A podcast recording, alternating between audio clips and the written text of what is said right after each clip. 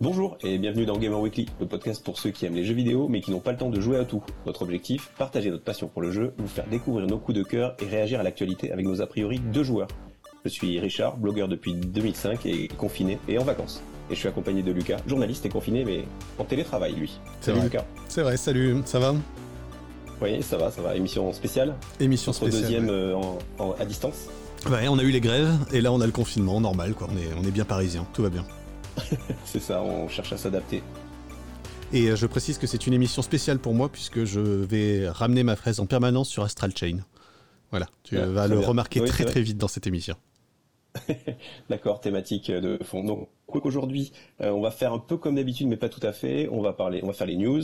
On va faire un hype à hype un peu, euh, un peu allongé parce qu'il y a beaucoup de jeux qui sortent, qui vont sortir. Enfin, c'est la, la grosse période. Pour rappel, hein, pour ceux qui nous découvriraient aujourd'hui, le hype à hype, c'est on donne notre avis sur les jeux auxquels on n'a pas joué. Simplement. Exactement. Et on a raison principalement. Et on se trompe pas. Ouais, c'est ça un peu notre particularité de ce podcast, Ouais. hein, c'est qu'on se trompe assez peu. hein. Très très très Faut peu. pas dire jamais. Ouais. Et après, on finira avec euh, nos avis, les jeux auxquels on a joué. Et puis, on a pas mal joué, puisqu'il y a, du coup, il y a, il y a une petite latence entre les deux derniers épisodes. Donc, euh, on a joué à pas mal de trucs. Ouais, et le confinement aide bien aussi à jouer, euh, puisque bah, on a du temps à perdre. euh, donc voilà, moi j'avais prévu de lire des bouquins, de ranger mon appart, de nettoyer, euh, de ranger mon ordinateur. Donc bah, résultat, j'ai joué à Astral Chain. D'accord, on comprend bien euh, le, le point. ouais. Moi, j'avoue qu'avec les enfants en plus, c'est pas forcément, j'ai pas beaucoup de temps à tuer. Mais Ouais. bon, ça laisse quand même euh, un peu de, de temps pour jouer. Et les gens verront Ouais. à la fin de l'émission que tu as quand même joué à quatre fois plus de jeux que moi, donc euh, on, verra, on verra ce que ça donne. Exactement. Allez, on commence par les Allez, news. C'est parti pour les news. Eh ben, je prends la première Oui, news d'ailleurs. première news qui te faire plaisir. Exactement, vas-y, fonce. Eh ben, c'est euh, les développeurs de The Messenger qui euh, ont annoncé qu'ils lançaient un autre jeu dans le même univers que The Messenger, ce qui donc laisse présager qu'on va bien se marrer. Et ils ont décidé, donc, euh, ce jeu qui s'appelle Sea of Stars, de faire un RPG très inspiré des, des anciens, des anciens RPG des années 90, des Secret of Mana, des, des Chrono Trigger, des trucs comme ça. Donc, moi, bah, je suis ultra hypé, mais, mais 2022. Donc, on, est, on a tout à fait le temps de voir venir. En tout cas, il y a une petite image qui est sortie euh, qui laisse vraiment euh, penser qu'on est dans une sorte de Chrono Trigger, donc ça c'est cool. Euh, ils font un, financement participatif, donc bah écoute, on va les laisser, on va les laisser venir et puis on verra ce que ce que ça donne. En tout cas, bah, The Messenger c'était un platformer assez génial où j'ai vraiment ri en jouant à ce jeu. C'est rare quand même de rire devant un jeu vidéo et donc je suis super hypé par ce par cette nouvelle. Ouais, visuellement c'est assez joli, c'est assez bien parti. C'est vrai que l'idée de- d'élargir le lore du jeu est plutôt, convaincant. Les mecs ont de l'argent parce que le, jeu s'est bien vendu, donc ils ont le temps de faire bien. Ils quand même ils font leur campagne de Kickstarter pour euh, pour s'assurer, on va dire. euh, je pense que c'est plus du marketing que qu'un besoin vraiment de d'argent et de business. Mais bon après c'est fine. Enfin nous on va attendre que le jeu sorte et à ce moment-là on, investira ou pas en fonction de- des, des premiers retours. Mais euh, en effet, moi aussi, euh, je trouve que c'est une assez bonne nouvelle, une assez jolie nouvelle hein, que l'arrivée de ce, ce nouveau jeu. La deuxième news c'est Warzone qui va très très bien. Warzone c'est le Call of Duty, hein, c'est ça? Ouais, c'est ça. Entre le moment où entre nos deux enregistrements, c'est le c'est le grand démarrage de Activision dans l'univers du, du free-to-play battle royale, euh, quelques milliers d'années après tout le monde. Et évidemment, bien joué les gars. Ils ont release le jeu quelques jours après le début du confinement, quasiment partout dans le monde. Donc ils ont démarré avec avec plusieurs euh, millions de joueurs euh, qui ont sauté sur l'occasion de télécharger les euh, les 120 gigaoctets de du, jeu Day One plus les mises à jour. Enfin voilà, en tout cas, c'est, on en reparlera un petit peu puisque j'ai eu l'occasion de passer un peu de temps dessus. Mais en tout cas, c'est euh, 30 millions, entre 30 et 40 millions de joueurs déjà très actifs sur le jeu. Donc c'est un, un bon démarrage pour, pour, pour un free-to-play. On se doutait bien, hein, c'est un blockbuster.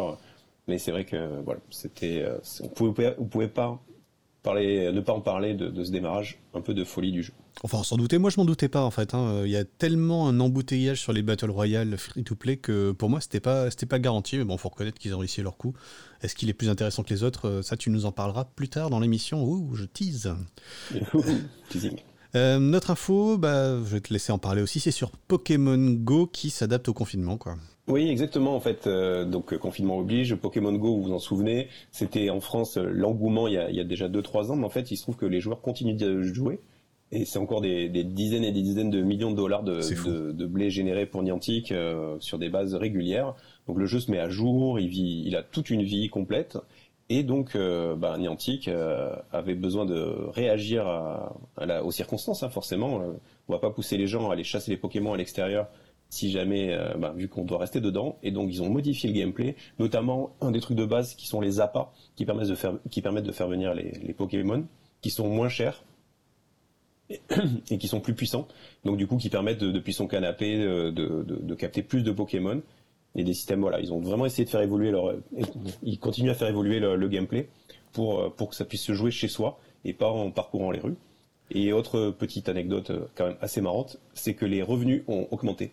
C'est-à-dire ah. que de chasser les Pokémon depuis son canapé a l'air de complètement plaire à la communauté. Du coup, euh, je pense que c'est parti pour durer ça. Bah surtout s'ils doivent acheter des appâts euh, parce qu'ils n'ont pas le choix, parce qu'ils sont confinés, bah on peut imaginer qu'il y a de l'argent à se faire.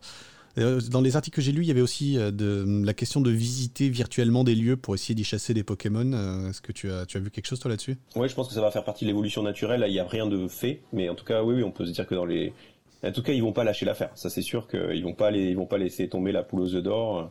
Donc, ils vont bien trouver des astuces pour pour que les gens puissent continuer à vivre leur leur, leur vie d'aventurier de, Pokémon Go euh, depuis, depuis le confort de leur canapé.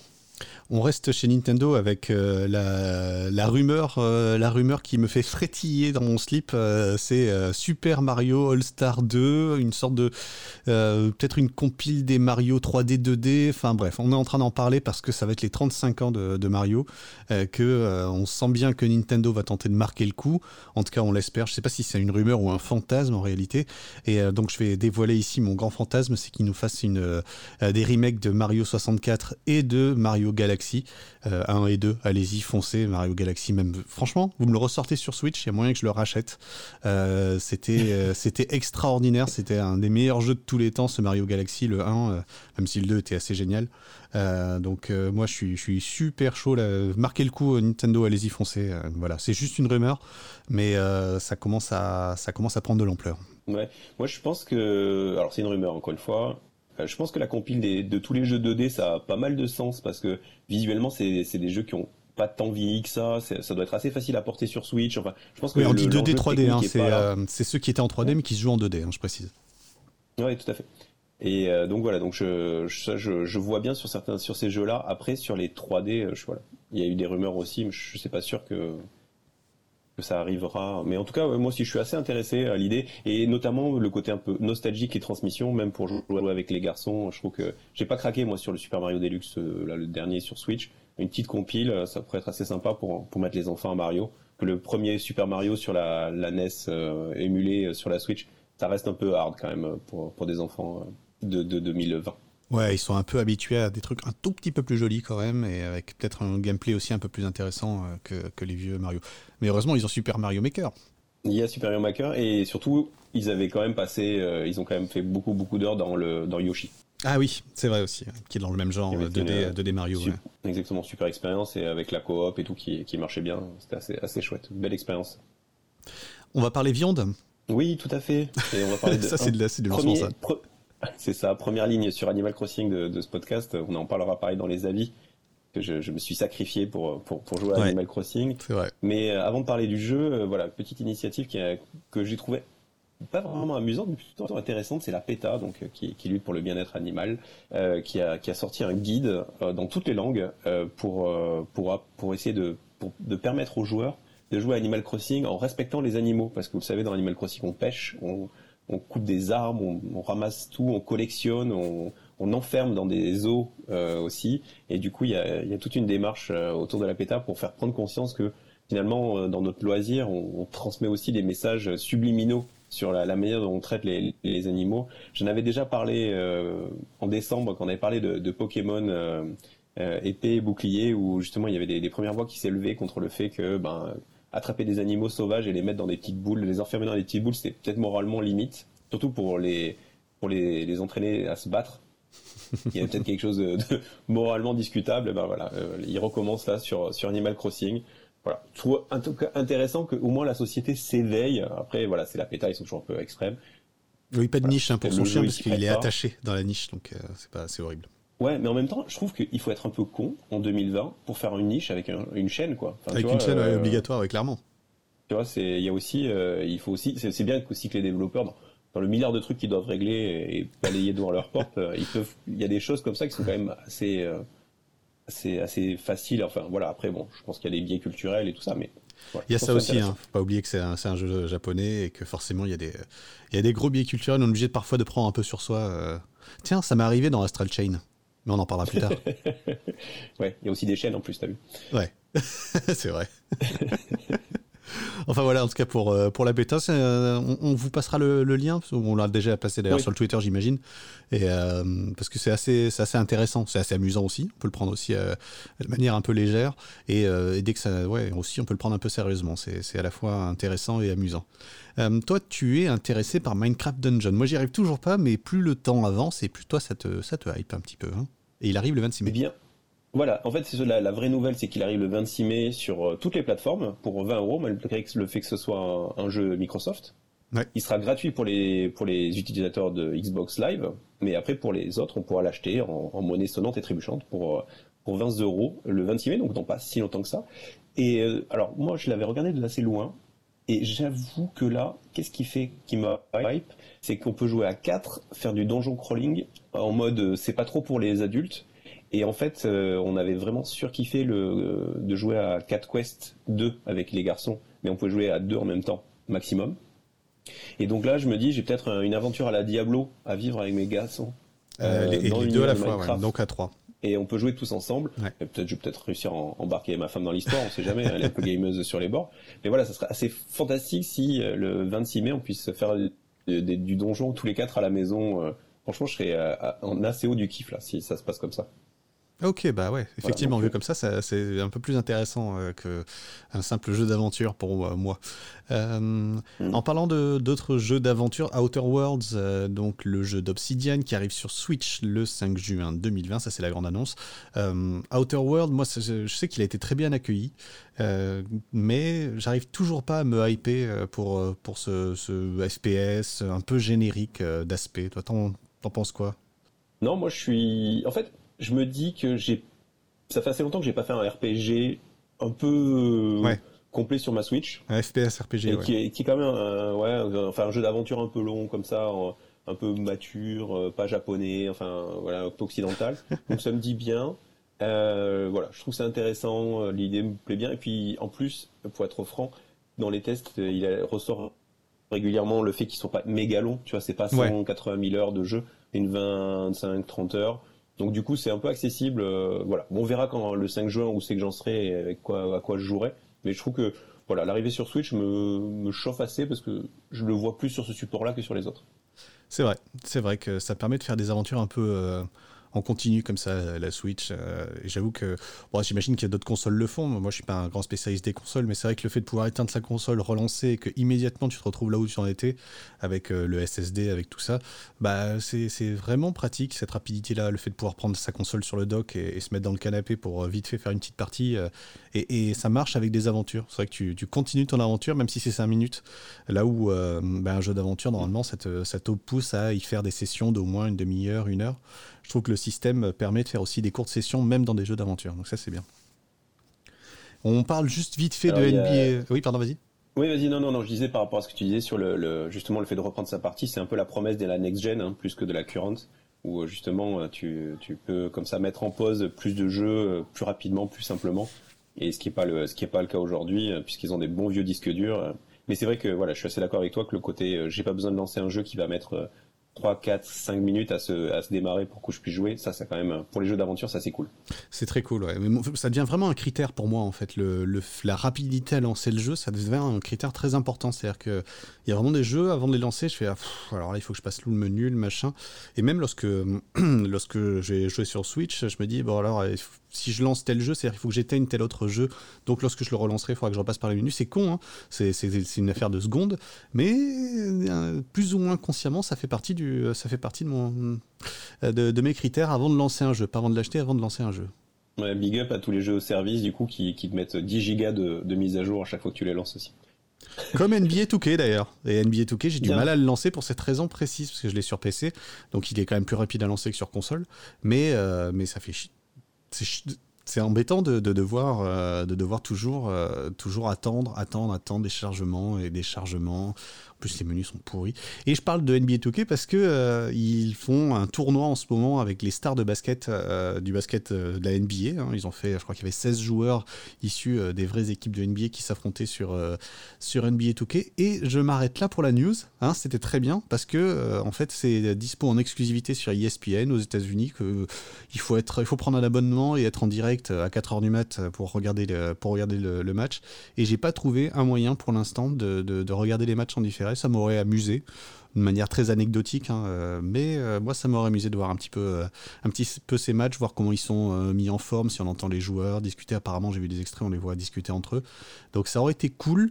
Mais bon, là, ça reste une exclue ESPN, alors on verra peut-être que ça viendra sur le League Pass ou par, un autre biais, par un autre moyen qui, qui ne nécessite pas d'être réveillé à 4h du matin et d'avoir un abonnement à ESPN. C'est dommage après, moi, je trouve intéressant dans cette news, au-delà de, de, de, la NBA, c'est qu'il y a pas mal d'initiatives aujourd'hui d'utiliser les jeux vidéo, et notamment NBA 2K ou euh, FIFA, pour recréer les compétitions qui sont qui n'existent plus à l'heure actuelle ou qui sont suspendues euh, dues à la crise. Et donc, du coup, c'est vrai que c'est amusant de voir comment le jeu vidéo devient un palliatif, même pour les vrais avec des vrais joueurs, des vrais sports. Euh, donc voilà, donc c'est marrant de voir, on va voir un peu comment dans les semaines qui viennent, euh, comment cette cette manière cette de, tendance continuer à faire vivre le sport, ouais, exactement. Cette tendance va, va, va s'amplifier ou, pas du tout, ou finalement, parce que si on prend l'exemple de la NBA, euh, aujourd'hui sur le League Pass, euh, tu peux regarder tous les matchs de l'histoire de la NBA, enfin tu peux te replonger dans le passé c'est plus ça que de se projeter vers le futur où les joueurs euh, sont sur des canapés. Voilà, c'était intéressant. On vous partagera aussi les liens. Dès qu'on arrivera à les partager, à les voir en France, euh, on vous fera tourner sur le Twitter. Et en plus, c'est euh, arrivé aussi en Liga, le, championnat de, foot espagnol. Pareil, ils ont fait des, des, tournois. Pareil, c'est des, des, streamers qui ont organisé ça, mais avec des vrais joueurs qui s'affrontent sur, je crois que c'est sur PES, eFootball, qui, sont, qui se sont affrontés en Liga. Et aussi, on a vu une tendance de fond avec beaucoup de retransmissions de, euh, de, de, sport, euh, e-sport aux États-Unis sur les chaînes euh, sur les chaînes qui sont consacrées au sport. Ils en ont toute une tripotée. Donc ils en ont profité pour faire bah, pour faire du e-sport. Et c'est une anecdote que j'entendais, donc je, je leur rends hommage dans l'émission de Canard PC, puisqu'ils font une émission sur Twitch régulièrement, où ils, il disaient que ce, la F1 est présenté par un, vrai présentateur de F1 qui va donc qui commente la i Formule 1 euh, et, il se trouve que ce mec, il vient de la e-Formule 1. C'était un commentateur d'abord de de, de, comment on appelle ça, de streaming, quoi, de, compétition de, e-Formule 1, qui a été recruté par la télé et qui là, il revient à ses premières amours euh, à, l'occasion du confinement. Donc c'est assez amusant, c'est une jolie boucle. Ouais, c'est chouette, c'est chouette. Après, c'est en vrai, euh, tout ça, c'est aussi une question de passion. Oui, bien sûr, bien sûr. et, puis c'est du storytelling fort entre les jeux de sport, oui, de storytelling, mais il y a quand même un lien fort entre les jeux de sport et la passion qu'on a que les gens pour le sport. Bien sûr. Si tu pas NBA 2K, euh, si t'aimes pas le basket, et euh, il y a Formula One si, si les voitures ça t'ennuie. Oui, oui, tout à fait, c'est le même public. Donc voilà, après une autre petite news, euh, Pong RPG. Est-ce qu'on a un avis sur Pong RPG Non. Alors peut-être pour pitcher pour ceux qui ont raté la news, même si je crois que tout le monde en a parlé, c'est Atari qui se dit euh, donc Atari qui vit toujours hein, après euh, des multiples rachats, qui est une holding un peu chelou. Peut-être qu'on pourra faire un dossier un jour sur Atari parce que c'est assez intéressant. Ça n'a rien à voir en tout cas avec le Atari des années 80, il faut oublier. C'est pas les mêmes personnes. Et donc du coup, euh, exactement. Et donc du coup, ils sont Atari est connu pour pour le un des tout premiers jeux qui est Pong. Et ils se sont dit tiens voilà pour pour jouer sur la nostalgie, sur le fun, sur l'indépendance, les jeux indés ils vont, ils nous sortent un, Pong Quest.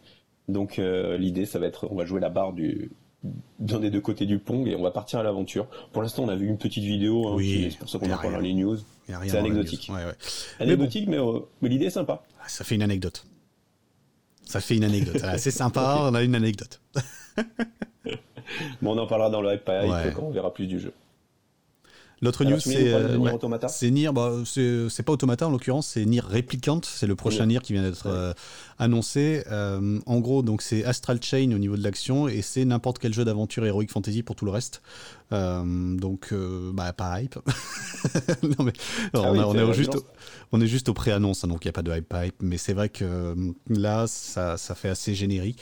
Il y a un public, hein, il y a un public pour Nier Automata, pour, enfin pour Nier, pardon, pour la série des Nier. c'est du Square Enix, c'est du grand jeu d'aventure. Euh, voilà.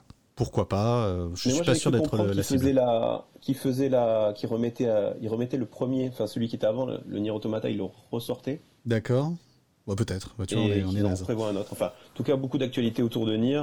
Mais c'est marrant en effet que c'est un, un, jeu euh, qui a, qui, a, qui a vraiment son public et qui a, qui a, qui a réussi, qui a marqué quand même avec le Nier Automata, qui a réussi à marquer. Moi, j'avoue, j'y ai pas encore joué. C'est peut-être ça pourrait être un, jeu que je pourrais mettre dans les dans les le Nier Automata. D'ailleurs, je le verrais bien sur Switch d'ailleurs pour pas faire comme pour pas vouloir tous les jeux de l'univers sur Switch, mais ouais. ça serait pas mal, je pense. Et c'est fait par euh, Platinum Games, hein, qui, euh, à qui on doit Bayonetta, Astral Chain et compagnie. Quoi.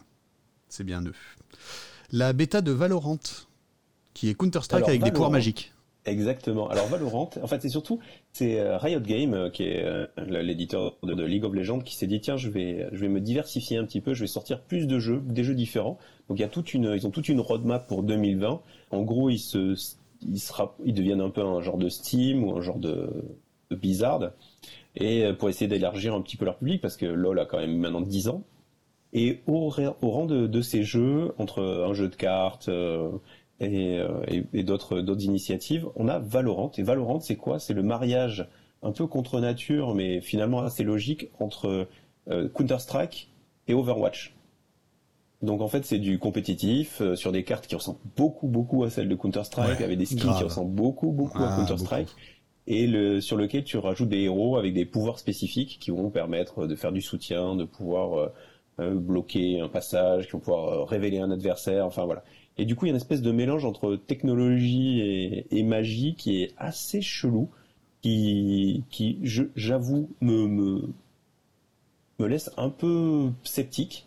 Par contre, là où c'est intéressant et pourquoi on en parle aujourd'hui dans les news rapidement, c'est que tous les gens qui ont mis leur doigt sur Valorant euh, disent que ça va, ça peut devenir vraiment assez ouf.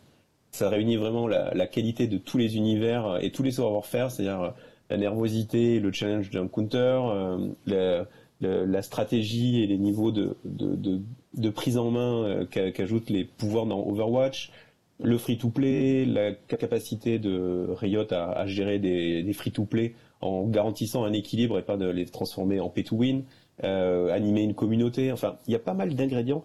Il y a dans le dans le staff qui travaille sur Valorant, il y a, il y a des gens qui ont qui ont travaillé sur quasiment tous les gros FPS ces, ces dix dernières années, puisque comme quand tu as plein d'argent, plus facile d'embaucher les bons. En fait, il y a une espèce de de, de, de, cocktail euh, qui euh, voilà qui, qui, qui est assez alors pour l'instant on l'a mis au niveau des news pas dans le hype parce qu'on n'a rien vu on n'a pas, vu, pas vu grand chose mais euh, voilà. Moi je trouve que le, un la strat de Riot ce sera peut-être quelque chose qu'on pour lequel on pourra faire un dossier plus tard. Et voilà. C'est assez intéressant. Je vous invite à tous de, à surveiller Valorant d'un œil si vous aimez un peu le, le, jeu en ligne compétitif parce que je pense que c'est probablement un truc qui va marquer, qui peut marquer la fin d'année 2020. Oui, et puis Riot est dans une bonne dynamique en plus, donc euh, ça, ça, peut bien se passer. Euh, pour eux, ils peuvent avoir la, la, capacité à sortir un bon jeu efficace, qui maîtrise bien, qui dose bien en fait, puisqu'on est dans un mélange de, de genres. Eh ben, tout est une question de dosage et d'ingrédients supplémentaires euh, inattendus. Donc on, va voir ça, mais c'est vrai qu'on a tendance à faire confiance à Riot, même si on n'est pas forcément des, joueurs de League of Legends, mais c'est pas pas la question quoi. C'est que les mecs qui maîtrisent leur sujet. C'est ça.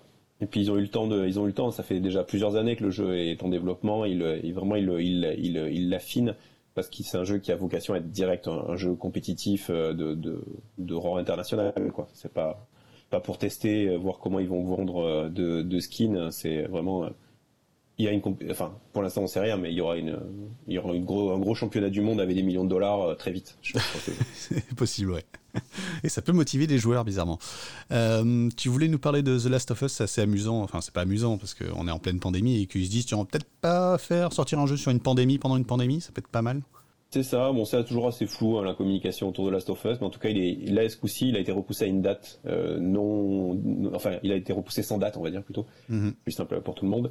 Euh, voilà. Alors on sait, alors officiellement c'est la pandémie. Euh, les rumeurs disent que certainement qu'ils vont cruncher un peu parce que le jeu il il est quand même pas super fini et qu'il est très attendu et que c'est un gros challenge et que pourquoi pas finalement il va, va peut-être aussi servir au lancement de la PS5 qui commence à manquer un peu de cartouches euh, mm. face à, Microsoft et à sa Xbox qui a pas mal de qualité.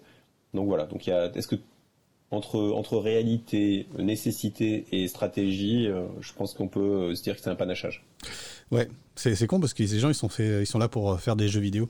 Et pas pour être dans des stratégies, des machins, des trucs. Mais bon, on peut. C'est vrai que ça a été, j'ai l'impression quand même un développement assez chaotique. On a eu quand même beaucoup de news contradictoires sur ce jeu, donc on va vraiment attendre de voir quand il sortira, dans quel état il sortira. Mais c'est vrai que c'est pas hyper rassurant cette multiplication de news, de de, de, de, délais, tout ça. Enfin, c'est un peu inquiétant en fait pour le pour The Last of Us 2. Clairement, clairement. Et euh, pour, euh, pour finir euh, ces petites news, tu voulais nous parler de ARMS qui pourrait passer en free-to-play. Alors, bah, j'ai pas suivi, donc je te laisse il passe. parler. Il passe, c'est officiel.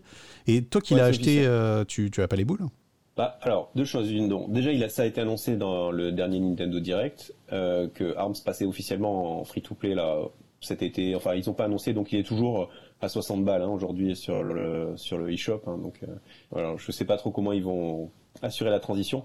Après, euh, pour répondre à ta question, c'est un peu le jeu, quoi. Enfin, là, j'ai, je crois qu'on l'a pas mis dans le conducteur, mais pour essayer de remettre toute la famille, j'ai acheté euh, le, jeu de danse de Ubisoft, euh, plein de tubes, et genre, et genre 48 heures après, enfin 5 jours après, pour être honnête, il était en promo. et voilà. Après, c'est un peu le jeu, voilà, on le sait. Après, c'est surprenant de la part de, de Nintendo parce qu'on on les avait habitués à changer le modèle économique comme ça en cours de route. Après, on sait que Nintendo a beaucoup évolué hein, ces derniers temps. Ils font du, mobile, ils font, ils font des jeux, du pay to win. Enfin bref, ils essayent tous les modèles. Donc, je pense que ça fait le jeu. Après, euh, Arms, il est sorti avec la Switch. Hein. donc, euh, moi, je l'ai eu, euh, ouais. acheté dans les premières, premiers mois. Bon. Après, il est pas, il est pas si bien qu'il mérite 60 balles. Donc, en free to play, ça peut peut-être relancer la communauté. ça peut faire quelque chose d'assez marrant. À voir. Non, par contre, moi, ça me fait penser que j'aimerais bien Splatoon 2 en free to play, en fait parce qu'aujourd'hui mes enfants ils, y en a ils peuvent pas jouer ensemble parce qu'on peut pas jouer à plusieurs sur la même console. Et vraiment s'il y avait un jeu que j'ai pas envie de payer deux fois c'est Splatoon 2 et euh, j'aimerais bien jouer avec eux. Ça me ferait ça, me plairait assez de, de puisse jouer un FPS comme Splatoon parce que on tue pas des gens on pose de la peinture même si on dégomme un peu les gens avec la peinture. Et ça c'est voilà le genre de jeu j'aimerais bien jouer avec mes garçons et mais je, je me sens pas de, dépenser plusieurs fois le prix du jeu et je pense qu'il va, enfin, si ça se passe bien, le free-to-play, je pense que Splatoon 2 devrait suivre. D'accord, bon, mais wait and see, quoi. Mais bon, je, ouais, effectivement, ça serait un peu étonnant que des gens achètent à 60 balles là, dans les deux mois euh, Arms pour se le retrouver en, en free-to-play dans trois mois. C'est pas, Bon, il y en a, y en a, ça va arriver. Hein. va forcément tomber sur certains, mais bon, tant pis. Pas de bol, quoi. Tant pis, ouais. C'est comme tu dis, c'est, euh, c'est le jeu, fallait, fallait se renseigner. Euh, ben voilà pour les news. Euh, il y en avait quelques-unes, une petite, petite trentaine de minutes sur les news, ça va. Et on va passer donc à notre hype pas hype, où on donne notre avis sur des jeux sans y avoir joué, et on commence en trichant d'ailleurs, puisque euh, bah, moi j'y ai joué quand même à ce jeu. Euh, c'est un jeu qui est pas tout jeune, qui s'appelle Hidden in Plain Sight, euh, qui est un jeu de, comment on appelle ça, de couch gaming. Ouais, couch gaming, ouais. ouais c'est ça. Donc on joue ensemble sur son canapé avec des copains. c'est donc un jeu où on va se retrouver. Il y, y a, un jeu avec plusieurs plusieurs modes. le principal, en tout cas celui qui m'a moi le, plus plu, c'est une course c'est une course, on doit aller euh, de la gauche vers la droite de l'écran et c'est très simple. Hein. On appuie sur croix pour marcher et euh, sur carré pour, euh, pour courir. Et là, je me rends compte que je parle comme sur PlayStation 1, alors qu'on est sur Switch ou avant, donc c'était sur PC. Moi, j'y jouais beaucoup sur PC. Et, et on a un flingue avec une balle. Il y a 25 participants, on est 3-4 joueurs sur le canapé, et c'est le premier qui passe la ligne d'arrivée. Et ce qui se passe, euh, et ce qui fait tout le sel du jeu, c'est qu'il faut se faire passer pour euh, juste un, un, ordinateur, et euh, enfin un personnage contrôlé par l'intelligence artificielle, par le par l'ordinateur, et, et pas pour un humain, parce que bah, sinon il y a un de tes ennemis, qui, tes copains de canapé, hein, qui va te mettre une balle dans la tête, et donc tu pourras pas gagner la, la course. Et donc c'est tout ce principe avec, il y avait Spy Game ou un truc comme ça, je sais plus comment il s'appelait ce jeu. Euh, qui, euh, qui reposait sur le même principe d'essayer de se faire passer pour, euh, pour une, un personnage contrôlé par l'ordinateur, c'est agir comme l'ordinateur, ne pas courir, puisque l'ordinateur ne court pas, ne pas avancer par à coup, enfin bref, plein de, plein de petites choses. Et donc il y a plein de petits jeux comme ça basés sur le même principe. Il faut assassiner la famille royale ou la défendre, donc un jeu asymétrique comme ça. apparemment, ils auraient rajouté d'autres modes de jeu que j'ai pas pas j'ai pas testé en l'occurrence pour cette sortie Switch c'est un super jeu de canapé. Vraiment, il est d'une simplicité folle et euh, il est vraiment amusant. Donc, euh, bah, moi, je recommande ce Hidden in Plain Sight. Et euh, comme on est en direct, pas du tout en direct, bah, moi, je vais quand même regarder quel est le prix parce que je trouve que c'est toujours un élément il est à moins de 6 important. Il a, bah, ça va foncer. Moins de 6 Foncez.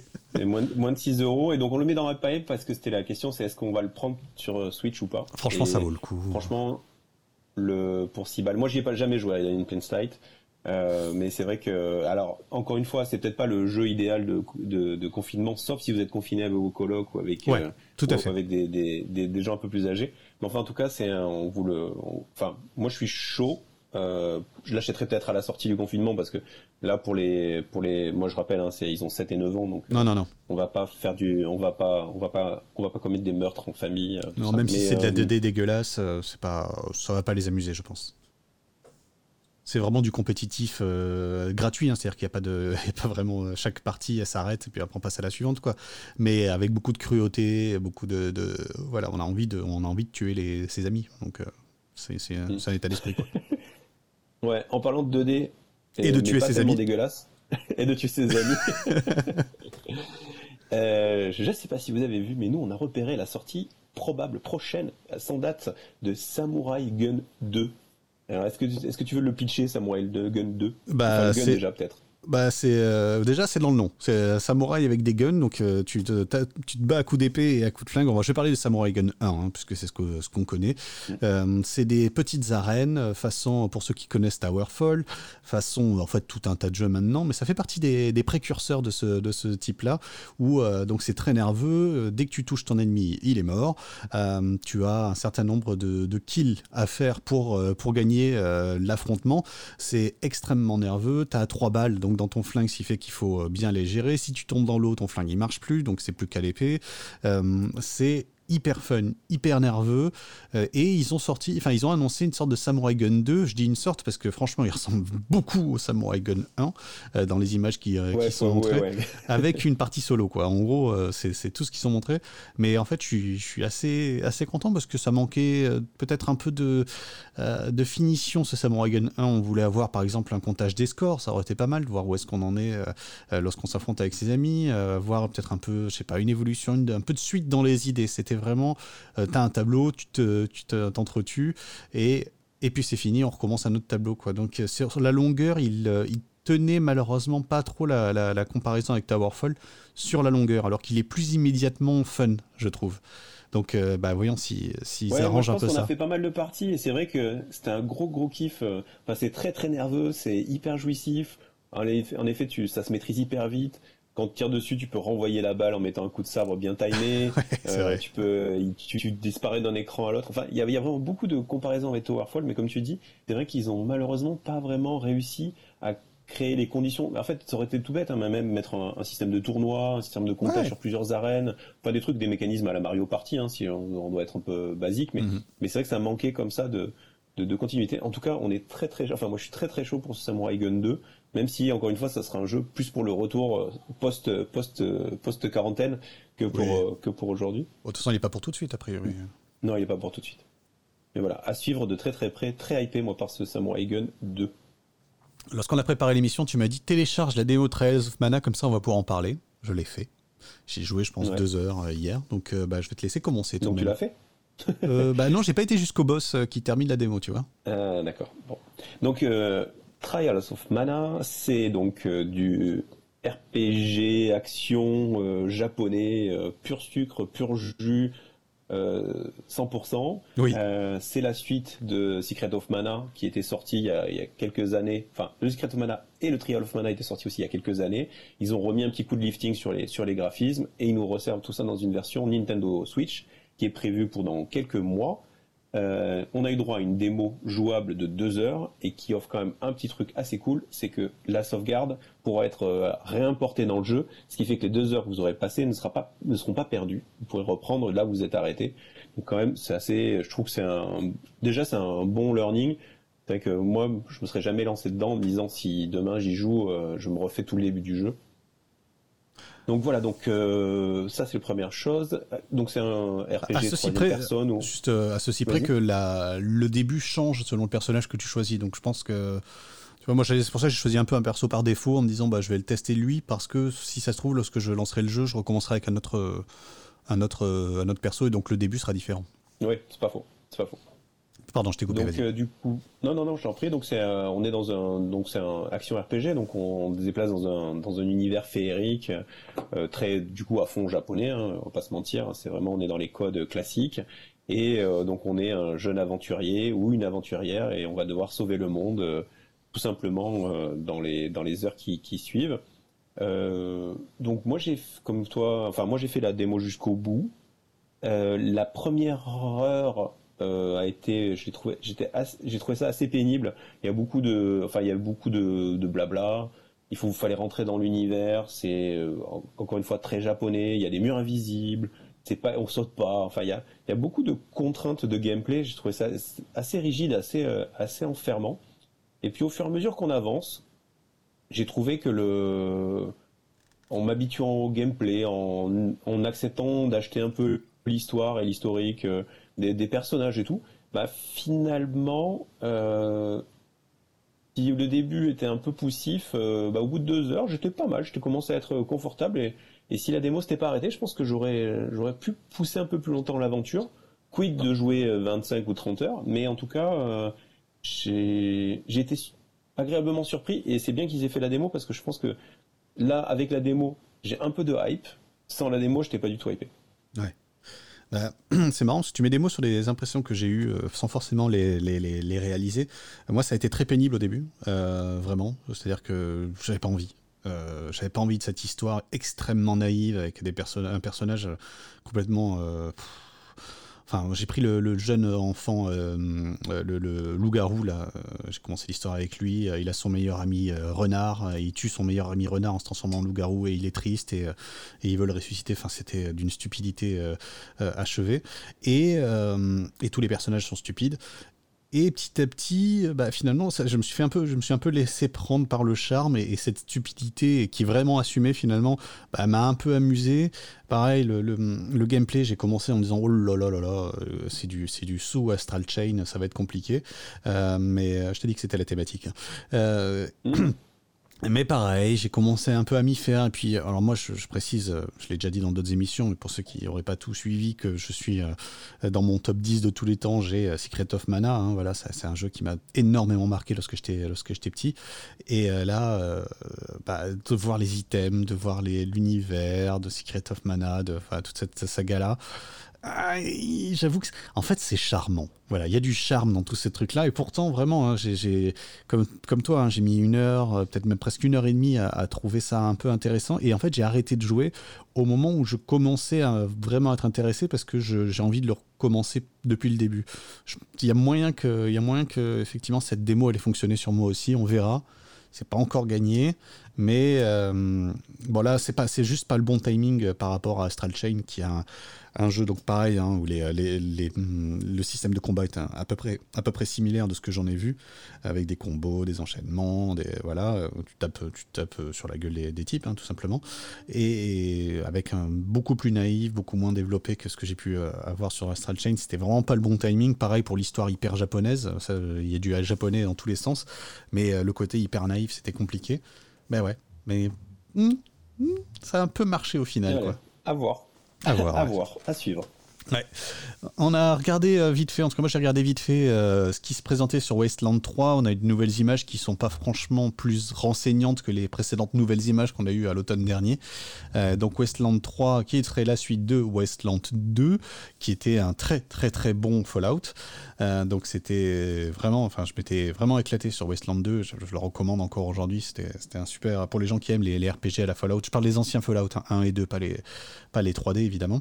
et donc là sur Wasteland 3, bah, c'est à peu près la même chose, sauf que les combats se déroulent vraiment comme dans XCOM. Euh, et euh, on verra. On verra, ils ont intérêt à réussir le truc, mais pour l'instant, de, des images que j'en ai vues, c'est que ça manque vraiment beaucoup de charme pour le coup. C'est très générique, euh, ça donne super envie, faut voir. Après la gestion, par exemple, des, troupes, on peut choisir donc un certain nombre de personnes dans un, dans un, deck, hein, euh, dans une, voilà, une liste de, personnages qui, j'imagine, donc meurent définitivement ou s'ils meurent en combat. Ça doit être ça l'intérêt. Donc pourquoi pas mais il va falloir qu'il apporte autre chose. L'intérêt de Wasteland 2, c'était aussi sa grande épopée à travers ce, monde post-apocalyptique. Est-ce que on a toujours cette dimension-là avec, avec des personnages interchangeables? C'est un peu une des questions que je me pose. D'accord, bon bah à voir. Moi j'avoue le les Wastelands sont, font partie de, ces jeux qui sont systématiquement dans mes favoris ou dans mes euh, trucs à acheter euh, en me disant un jour, euh, tu vois notamment quand je fais des grands voyages, je me dis allez, coup si je m'achète Wasteland et je le fais, je fais mon aller-retour aux États-Unis dans l'avion, dans l'univers de Wasteland, des choses comme ça. Et à chaque fois je me suis toujours découragé ou j'ai toujours trouvé une bonne excuse de, de faire de, de pas y aller. Donc euh, voilà, je suis. Après, je me dis à chaque nouvelle version et chaque nouvelle itération, bah, peut-être que le jeu est plus affiné, peaufiné, peut-être euh, que, que, les fois d'avant. Donc peut-être que celui-là, ça sera le, ça sera l'occasion. Après, voilà, après c'est, ça reste quand même, euh, voilà, quand même des univers rugueux, pas forcément, voilà, toujours très très accueillant comme ça vu, de loin. Mais pourquoi pas, pourquoi pas, gentiment hypé, on va dire de mon côté. Ouais, bah franchement, Westland 2, je te, le, je te le recommande. Le Westland 1, je sais même pas quand il date, c'est des années 90, je crois, donc c'est pas, pas forcément très intéressant d'y aller. Mais le, le 2, ouais, il était vraiment, vraiment, vraiment cool, une chouette aventure. Euh, ouais, j'avais vraiment bien aimé. Après, je sais pas quel est ton rapport au premier Fallout, euh, au pluriel, hein, pour Fallout 1 et 2, mais ça compte beaucoup, je pense. Il est distant. Ouais, c'est distant. C'est ça, c'est ça. Euh, tu voulais nous parler de Persona 5 Royal bah, alors assez rapidement parce que là pour le coup on est on est on est pas mal dans le monde du RPG euh, en ce moment vrai. Et, du coup il y a il y a Persona 5 Royal qui est dispo sur euh, sur PS4 pour 60 euh, balles et et c'est un, un jeu qui suscite en moi une énorme curiosité. je j'ai essayé de lire des trucs, j'ai essayé de me renseigner, je me suis rapproché de ce jeu, je m'en suis éloigné. Aujourd'hui, je suis pas prêt à sauter hein, de, dedans. J'avais joué moi sur PSP à Danganronpa, qui est un, peu dans le même style, euh, par, les mêmes, par le même éditeur, par Alclus, euh, avec une espèce d'ours un peu zarbi. Enfin bon, bref, pour revenir à Persona 5, euh, tout ce que j'en entends, c'est que du bien. J'ai encore discuté avec quelqu'un qui en est à 110 heures il n'y a pas longtemps. c'est passionnant, il y a plein de niveaux, il y a les combats, il y a les persos, il y a l'histoire. Enfin, vu de très très loin, j'avoue, je suis un peu hypé. J'ai juste un peu comme les comme c'est certains de ces jeux euh, dont on parle régulièrement, le, le fait de, dire que tu pars pour, euh, comme les Fire Emblem, je pensais à Fire Emblem, où tu pars direct, si tu passes pas 50 ou 60 heures, tu te dis, je, vais passer à côté du jeu, voilà, ça, ça me calme un peu. Mais en tout cas, voilà, on peut difficilement pas être hype. Enfin, je sais pas si c'est hypé ou curieux. En tout cas, je suis très très curieux par, par ce Persona 5 Royal, qui est un peu la, d'ailleurs la, la compile ultime enfin c'est une mise à jour du, du Persona 5 avec des persos en plus, des donjons en plus, enfin toujours un peu plus, hein, parce que en effet quand as un jeu qui dure 100 heures, c'est quand même dommage qu'il dure pas, enfin ou 150 heures, c'est dommage qu'il dure pas 250 heures. Ah bien sûr. Donc euh, donc voilà, en tout cas. Euh, toi, tu as un avis sur ce Persona 5 euh, Non, non, mais c'est un... pas du tout en fait. Enfin, pas, pas du tout, mais c'est une curiosité. comme toi, j'ai l'impression qu'il y a tout un pan de ma culture vidéoludique qui est, qui est vide et qu'il faudrait qu'un jour je me mette à ces, euh, bah, comme tu dis, pas là, euh, ou Persona 5, parce que ça fait partie de la culture euh, vidéoludique en général et que je ne connais pas ça. Donc j'ai des choses à apprendre et donc un jour, s'il y a vraiment, bah, peut-être c'est peut-être celle-là, hein, peut-être c'est ça la version ultime qu'il fallait pour, pour y aller, je sais pas, mais en tout cas, ouais, un jour il faudra savoir parce que bah, c'est comme Astral Chain, justement, j'ai appris des trucs, tout un pan du jeu vidéo que je connaissais pas. Je dis, c'est ma thématique aujourd'hui. Ouais, mais c'est ça. Mais euh, je pense que c'est un truc qui va revenir euh, beaucoup euh, dans les podcasts du futur. je trouve que plus j'ai réfléchi, plus je me dis qu'on est, qu'on joue aussi, on est, on, notre avis et nos points de vue sont forcément constitués de, de la somme de nos expériences. C'est qu'en fonction de l'ordre dans lequel tu fais les jeux, t'es pas, tu les vis pas pareil et tu, tu les appréhendes pas pareil et tu les juges pas pareil. Et, et donc voilà. Donc je pense que c'est Persona, la série Persona de ne pas l'avoir fait, ça, enlève peut-être un petit point de vue, une manière de, voir la manière de raconter des histoires et le type de gameplay qui nous manque peut-être pour, pour, juger le reste des jeux. C'est ça, exactement. En tout on en reparlera si un de nous deux se jette dans la dans l'aventure de ces quatre. On compte sur toi. ouais. du coup là, on va changer, on va parler d'un jeu qui est déjà sorti. Ouais, c'est Doom Eternal. Et Doom Eternal, bah, ça, moi, ça me hype forcément, puisque j'avais bien aimé le premier, même si j'avais pas été jusqu'au bout. Je m'étais même arrêté assez, tôt, malheureusement. Enfin, le premier, le premier remake. Donc là, on est reparti, pareil, sur le, sur le bourrinage, sur tout ça. ça fait, c'est une humeur. c'est une humeur, envie de, de défourrir dans tous les sens, mais bah, pourquoi pas hein. Pourquoi pas Ouais, moi, bah, écoute, euh, moi, je suis pas hypé. C'est vrai? Bizarrement, euh, ouais, bah ouais. Pourtant, il y a pas mal d'ingrédients. Hein. C'est de l'action, c'est voilà de, de l'énergie, mais comme tu dis, c'est peut-être aussi une question d'humeur. Euh, je déteste. Enfin, moi, j'avais pareil que toi. J'avais plutôt apprécié le, premier dans le, pour le peu que j'ai joué, peut-être 4 heures. mais ça m'a pas donné assez envie. Et quand je vois là les mécaniques, les nouvelles les nouvelles mécaniques, les nouveaux mécanismes de jeu avec euh, je sais pas ça m'a pas euh, ça m'a pas hypé. J'avoue euh, voilà je j'ai pas beaucoup d'arguments valables moi non plus. je dans c'est question d'humeur hein, ouais ouais c'est peut-être pas peut-être qu'aussi ils tombent pas un bon moment dans le dans le dans notre notre organisation personnelle je sais pas quoi mais en tout cas voilà on, si on fait un test ça sera certainement en 2021 quoi. c'est possible, un truc qui viendra bien après, euh, à la faveur des, premières, euh, des premières soldes. Euh, on parle de hype, pas hype. donc là, j'annonce, je, suis pas hype parce que je suis triste, parce que je pourrais pas y jouer. Mais en vrai, au fond de mon petit cœur, je suis hype. On parle de Final Fantasy VII Remake. Ouais, c'est, je pense que jusqu'à qu'il sorte, on va en reparler. C'est normal qu'on en ait reparlé à, toutes les, tous les épisodes de ce jeu. Euh, parce que forcément, bah, on est des vieux joueurs et que forcément, en tant que vieux joueur, il y a Final Fantasy, ça fait vrai. On, parlait il y a deux secondes de, de Persona, partie ou de ou de ou de Fallout, fait partie des jeux comme ça qui sont des jalons dans, dans notre dans notre loisir. Voilà, donc ça sort là, ça y est, ça arrive. Euh, les premiers retours, les gens, les journalistes qui ont pu tester un peu plus longtemps, ceux qui ont eu des previews avant, le monde a l'air euh, plutôt plutôt aligné sur le fait que l'expérience est chouette en effet euh, il y a des défauts. Enfin, c'est pas le jeu parfait. Enfin, c'est pas un 10-10. C'est voilà, c'est pas le jeu de qui va changer l'humanité. Euh, c'est pas voilà, pas le jeu qui va mettre tout le monde d'accord. C'est probablement pas le jeu qui se vendra au bouche à oreille euh, des centaines de milliards d'exemplaires. Mais en tout cas, tous les gens qui, ont pu un peu y jouer grâce à la démo et après qui ont pu un peu plus loin ont l'air d'être d'accord. Donc, ça arrive bientôt. C'est sur PS4. Donc voilà. Parce que donc un peu hypé moi aussi à voir euh, à quoi je vais jouer en même temps et qu'est-ce qu'il y aura d'autre sur le grill et, euh, euh, et, comment je vais réussir à caler 50 heures sur la PS4. C'est notre vrai sujet d'organisation personnelle. ouais, ouais c'est vrai que pour toi, relancer la PS4, c'est pas forcément toujours très naturel, donc ça demande ça demande un petit, un petit, un petit peu d'organisation, mais ouais, c'est sûr que ce FF7 Remake, bah, il est hyper, hyper attendu. en plus, bah, là, j'ai moins peur du système de combat, perso. Euh, puisque ça y est, je l'ai enfin testé, ce système de combat, là, une espèce de, de, temps réel, action. Euh. donc, euh, bah, ça me fait moins peur, donc pourquoi pas pourquoi pas y jeter un œil Il parle d'arriver sur PC et sur d'autres consoles dans un an. Bon, c'est la dépression la plus totale. Hein. Je, ne pourrais pas y toucher. Ou alors, il faudrait que je te gratte ta PS3, ta PS4.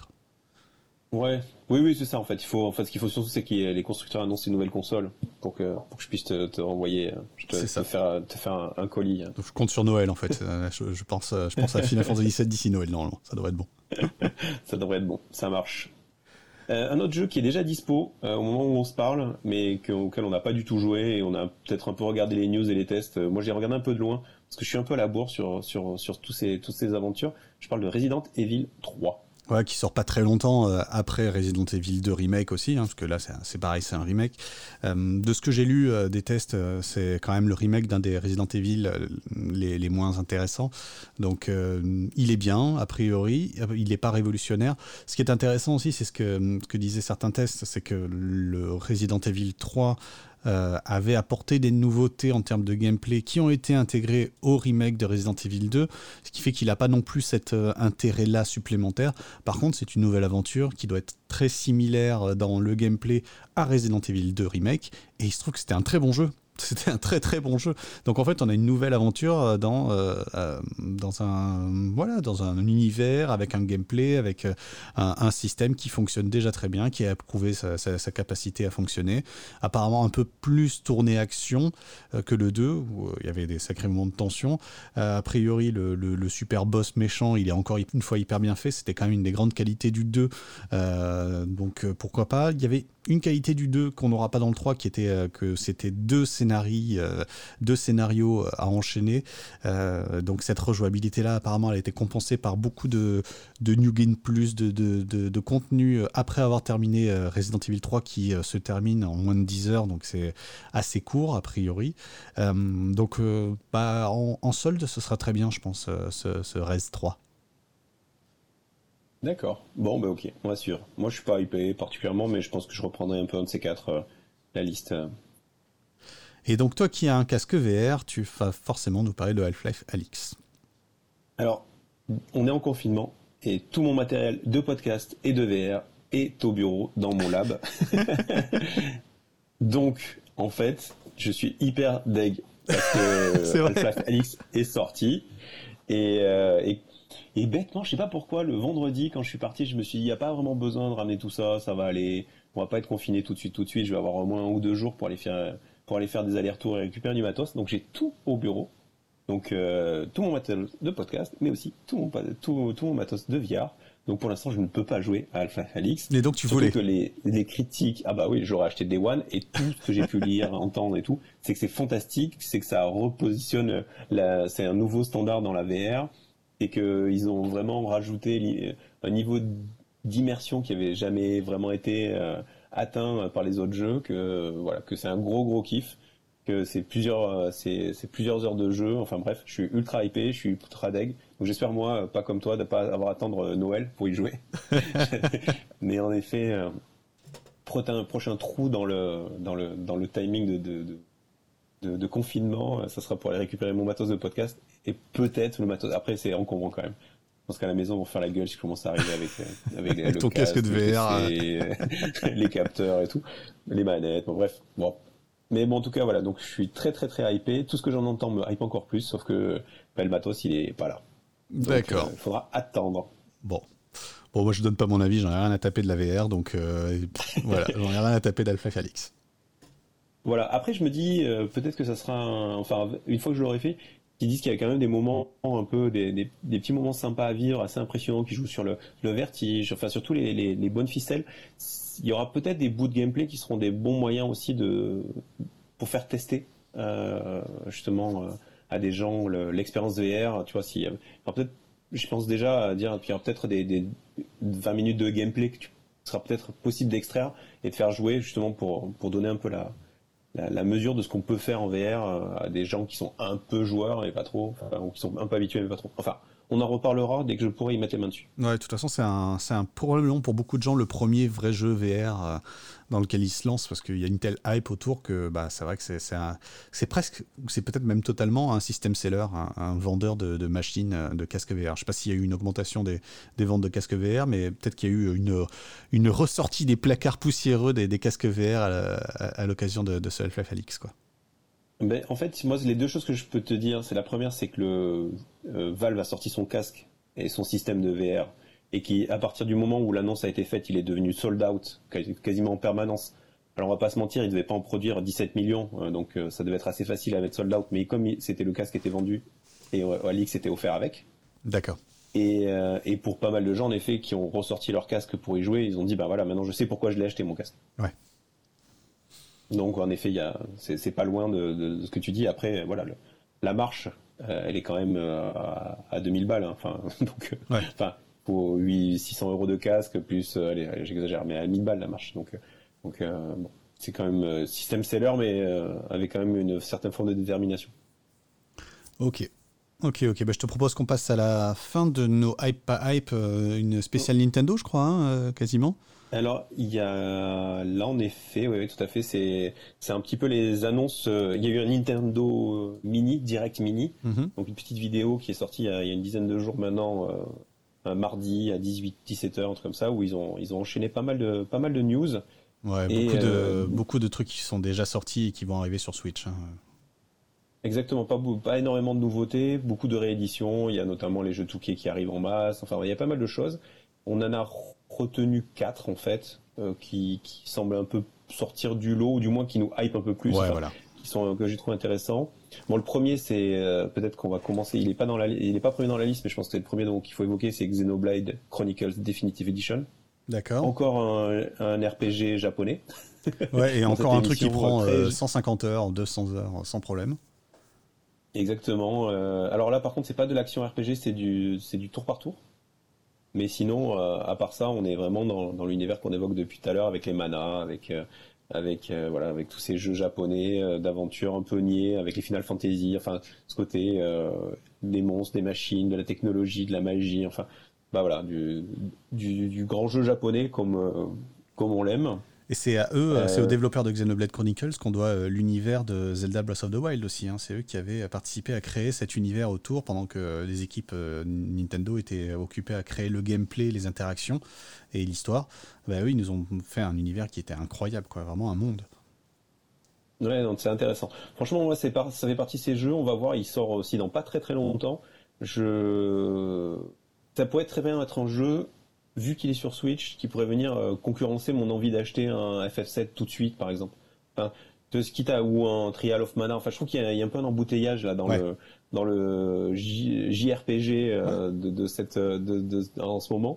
Et du coup, il va peut-être falloir choisir son combat et son univers. Et, et je trouve que celui-là, euh, alors c'est pas de l'action RPG, donc euh, c'est pas tout à fait le même gameplay, mais voilà, je trouve il donne envie. Et c'est pareil, c'est un jeu qui est une réédition et de tous les tous les avis, il est d'enfer. Enfin, c'est vraiment un jeu quand tu mets le doigt dedans. Après, je pense qu'il y a un peu comme on disait tout à l'heure sur Trial of Mana. Je pense que les, les, premières heures doivent être un peu difficiles parce que faut, faut rentrer dans les mécaniques, dans l'univers gnangnan et tout ça. Mais une fois que c'est parti, je pense que c'est un jeu que t'aimes, où t'aimes te réfugier, retourner et kiffer.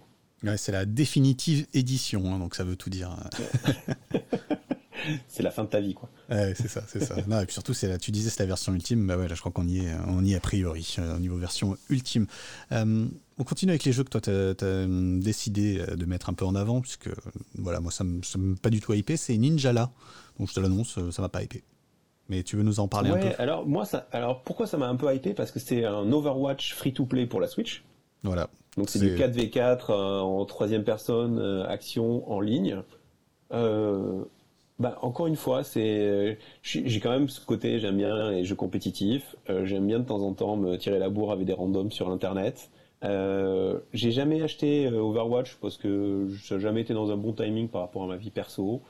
Euh, c'est sur Switch, c'est voilà, je suis, je suis assez intéressé. Après, IP, c'est gratuit, donc je sais même pas si les jeux gratuits ils ont droit d'être dans le hype c'est vrai. Bon, tu me diras, mon, mon temps a une valeur, donc oui. Euh, c'est vrai. donc, euh, donc voilà, mais en tout cas, je, je sais qu'à la sortie, là, fin mai, je, je, vais le télécharger, je vais le tester, voir euh, si c'est marrant. Et c'est un jeu sur lequel je pourrais un peu m'accrocher, je pense. encore une fois, au milieu de tous les milliards de trucs qui sortent, c'est pas gagné gagné, mais mais son, son aspect free to play me et action et en ligne. Voilà, ça coche quelques cases qui m'intéressent. C'est marrant parce que les gens vont peut-être commencer à se rendre compte que tu cherches le jeu ultime pour remplacer dans ton, dans ton cœur euh, ta nostalgie du Counter-Strike de, notre, euh, de nos années jeunes adultes, euh, voilà, où on jouait à ce genre de jeu-là. Moi, je suis passé complètement à autre chose, mais c'est vrai que tu es toujours en train de chercher le, remplaçant de, de Counter-Strike, comme moi je cherche le remplaçant de, Secret of Mana. on, est, on, est, quand même dans une reproduction de schéma, quoi. Oui, c'est ça. Et puis, et puis après, on va pas se mentir, euh, j'aime le jeu compétitif en ligne. Ouais.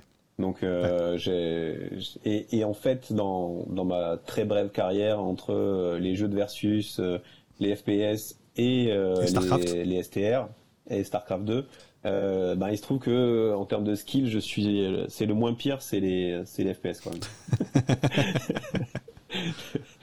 Parce que sur sur sur Starcraft j'avais bon j'avais j'avais j'avais vraiment vraiment beaucoup joué mais bon voilà j'avais capé euh, en termes de plaisir sur euh, sur le en versus fighting c'est pareil ma carrière a été assez brève et douloureuse mhm. donc du coup voilà donc euh, c'est vrai qu'au moins FPS j'avais un peu plus de level donc faut voir faut voir comment ça mais on en reparlera un peu plus tard dans dans l'émission puisque on parlera un peu de du dernier d'Activision Ok, très bien. Ça, c'est bien amené. Après, euh, du coup, c'est toi qui voulais parler de Star Wars épisode 1 Racer. Ouais, alors c'est une des annonces avec euh, de, de avec zéro image. avec zéro image, ils ont mis la, ils ont mis la jaquette du jeu limite. Euh, ouais, ils ont juste annoncé qu'ils allaient faire un remake entre guillemets hein, de Star Wars épisode 1 Racer, qui était un jeu sorti sur Wii je crois, et Wii U, bon, peu importe, c'était la même console de toute façon. Voilà, alerte rouge, euh, troll. Euh, et euh, en fait, c'était un, un bon jeu de course qui aurait mérité plein de petites finitions, mais qui avait beaucoup de charme, beaucoup de fun immédiat. donc, bah, s'ils en font un petit remake, pas grand-chose, juste que ça soit un peu plus fluide, que les menus soient un peu mieux faits, que bah, si tu peux améliorer un petit peu les, courses de trois trucs, bah, c'était vraiment, vraiment un jeu cool qui est un peu tombé dans l'oubli. Et s'il est à un prix raisonnable et que le remake n'est pas, un scandale, eh ben, euh, moi, je suis, assez chaud par ce, je suis assez hypé par ce, Star Wars épisode 1 Voilà. Qui est probablement ce mm. que euh, Star Wars épisode 1 a fait de mieux. Très bien. Je, je n'ai rien à ajouter si ce n'est que pour, pour, pour ajouter, enfin pour dire comme toi que ce qui va être déterminant, c'est quand même le prix. Bah voilà, complètement. Si on a un remake d'un jeu, euh, la qualité du remake et le prix, ouais, c'est ça. Bah, 20 balles, 15 balles, ça se fait. Après, ils sont pas très 15 balles, hein, Nintendo, donc ça va plutôt être 20, je pense. 1990. Ouais, exactement. Euh, voilà. Et dernier jeu de notre hype hype, qui était un gros hype hype hein, cette, cette, cette semaine-là. Euh, donc c'est Catherine Full Body. Euh, alors c'est encore du jeu japonais hyper chelou, de drague et séduction. C'est l'histoire d'un gars qui drague plusieurs Catherine. Donc des Catherine, ça s'écrit, qui s'écrivent pas de la même façon. À chaque fois, c'est différentes Catherine, mais ça s'écrit pas pareil. Et le mec les drague la journée. Ça, on part dans une espèce d'histoire d'amour. La nuit, il rêve, il a des puzzles à, dans, son sommeil, il a des puzzles à, à compléter. C'est absolument pas un jeu qui me hype de base. Mais un peu comme on vient de se dire dans beaucoup de cas et comme on va se dire un peu dans, les avis, c'est des jeux qui attisent vraiment ma curiosité parce que je pense que depuis dix ans que je fais des, tests de jeux vidéo, que j'en écris, et depuis maintenant quelques mois qu'on fait ce, podcast, je suis en train de développer une espèce d'appétence et de curiosité aussi euh, à tester des trucs qui sortent un peu de ma zone de confort. Et ce Catherine Full fait typiquement partie de ces jeux qui, qui avaient inspiré un peu de curiosité à l'époque sur PS4, mais que j'aurais jamais pris sur PS4 parce que je ne sentais pas y investir du temps, et qui, et qui me hype un petit peu là sur, sur une sortie Switch parce que en effet, euh, possibilité de jouer un peu tranquillement. Euh, euh, voilà, dans le, un peu cocon, tranquillou. Mhm. Donc voilà, écoute, euh, un petit hype, en tout cas intéressant de voir euh, c'est tous ces jeux arrivés sur, sur Switch là, qui, qui ouvrent encore un peu plus la, la, ludothèque et la diversité de la ludothèque de, cette console. Ouais, carrément. Carrément, carrément. moi, le Catherine Full Body, bah, effectivement, ça me paraît trop bizarre pour moi pour l'instant. Mais, mais comme tu dis, c'est une question de culture. Alors, je vais te laisser, je vais te laisser y aller. Et puis, et puis tu, tu me raconteras comment ça se passe. Quoi. C'est tes enfants qu'on entend euh, hurler euh, derrière? euh, Pas les, le, le petit, ouais. qui, qui, va, qu'il faudrait qu'on me mette à des cours de chant pour qu'il apprenne à, poser sa voix. D'accord, très bien. on a mis au théâtre, mais ça n'a pas, ça n'a pas diminué. Il est, même pas au même étage que moi, pour, pour donner un peu une idée de ce que c'est le confinement avec des enfants. D'accord, très bien. Donc voilà, c'était tout pour le hype hype. donc le, les enfants, c'est pas dans le hype hype, hein, c'est quand tu, c'est tu, les subis. Hein, enfin, donc on va finir avec ce Hype on va passer à nos avis. Donc les avis, contrairement au Hype on va parler des jeux auxquels on a joué. Pour de vrai, c'est ça. Est-ce que notre avis est plus pertinent une fois qu'on y a joué? Je ne sais pas. Mais en tout cas, on a un avis. c'est ça. C'est une bonne question. Et du coup, pour une fois, le premier jeu dont, dont on va parler, on y a joué tous les deux? Ouais. Tout à fait, puisque tu me l'as prêté. Et pas, en général, on se partage. Oui, voilà, le dernier jour du, on a pu se croiser. Hop, j'étais filé la cartouche. juste avant le confinement. Parce qu'en effet, euh, c'est un jeu qui m'avait. Donc, je parle Astral Chain. Ouais. C'est un jeu auquel j'avais, qui est sorti en septembre de l'année dernière, et j'ai toujours eu un regard un peu attentif sur, ce jeu, en me disant encore une fois que c'est euh, un bon moyen certainement de rentrer dans ce gameplay. On avait parlé la dernière fois, hein, c'est fait par Platinum Game qui a fait Bayonetta. J'avais testé Bayonetta, j'étais pas rentré dans, l'univers notamment parce que graphiquement, ça me, j'avais j'avais vraiment un, problème avec avec cet univers, euh, à l'univers de Bayonetta. Et donc depuis longtemps, je regardais ce, ce Astral Chain avec avec envie et je suis tombé dans un bac de jeux d'occasion. Donc j'ai acheté la cartouche et euh, donc je me suis lancé dans l'aventure. Euh, on va, on va peut-être expliquer un peu ce qu'est le jeu et euh, peut-être avant de. ouais, bah c'est un donc c'est un jeu d'aventure japonais. Euh, ça se sent à tous les niveaux, hein, qu'il est japonais, euh, où on va incarner un personnage, donc un homme ou une femme, on choisit au début, euh, qui se retrouve à affronter des démons qui viennent d'un univers parallèle, et on va les affronter à l'aide d'une légion, et légion c'est une espèce de monstre qu'on va nous-mêmes contrôler, avec qu'on va tenir en laisse, en fait, avec une chaîne, donc les fameuses chaînes astrales, et c'est comme ça qu'on va bastonner donc du, du, fantôme, du monstre venu d'une dimension parallèle, avec tout un, tout un bestiaire euh, infini euh, de nouveaux, nouveaux monstres avec des nouveaux euh, éléments de gameplay. Et puis petit à petit, on va acquérir de nouvelles légions pour avoir de nouvelles compétences. Et tout ça sur fond d'une grande épopée, enfin pas une grande épopée, une, une grande histoire où on suit donc ce personnage-là, ses camarades de, du commissariat, de, voilà, de la, police, la police locale.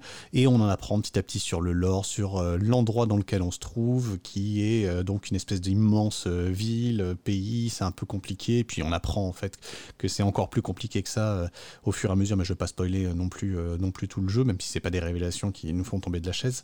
Et voilà, donc c'est une grande aventure avec plein de personnages, très kawaii, très marrant, sur un univers quand même assez réaliste au niveau du design et des relations entre les personnages assez classiques. Encore une fois, on est vraiment sur de la série B au niveau du scénario, mais pas de la série B qui soude, qui soude nous, quoi. Juste juste la série B euh, typique d'un jeu vidéo euh, qui a besoin de raconter une histoire sur, sur, sur 20 heures, quoi, sur 15-20 heures. Ouais. Et juste pour, pour, euh, pour ajouter, en fait, juste pour que, que tout le monde ait un peu l'idée du gameplay, en fait, hein, le, on est vraiment dans de l'action à la troisième personne. C'est vraiment le, le, gros, gros, gros de l'action et de, de, de, de, ce qui se passe à l'écran. C'est d'affronter les fameuses chimères là, qui viennent de, ce monde parallèle.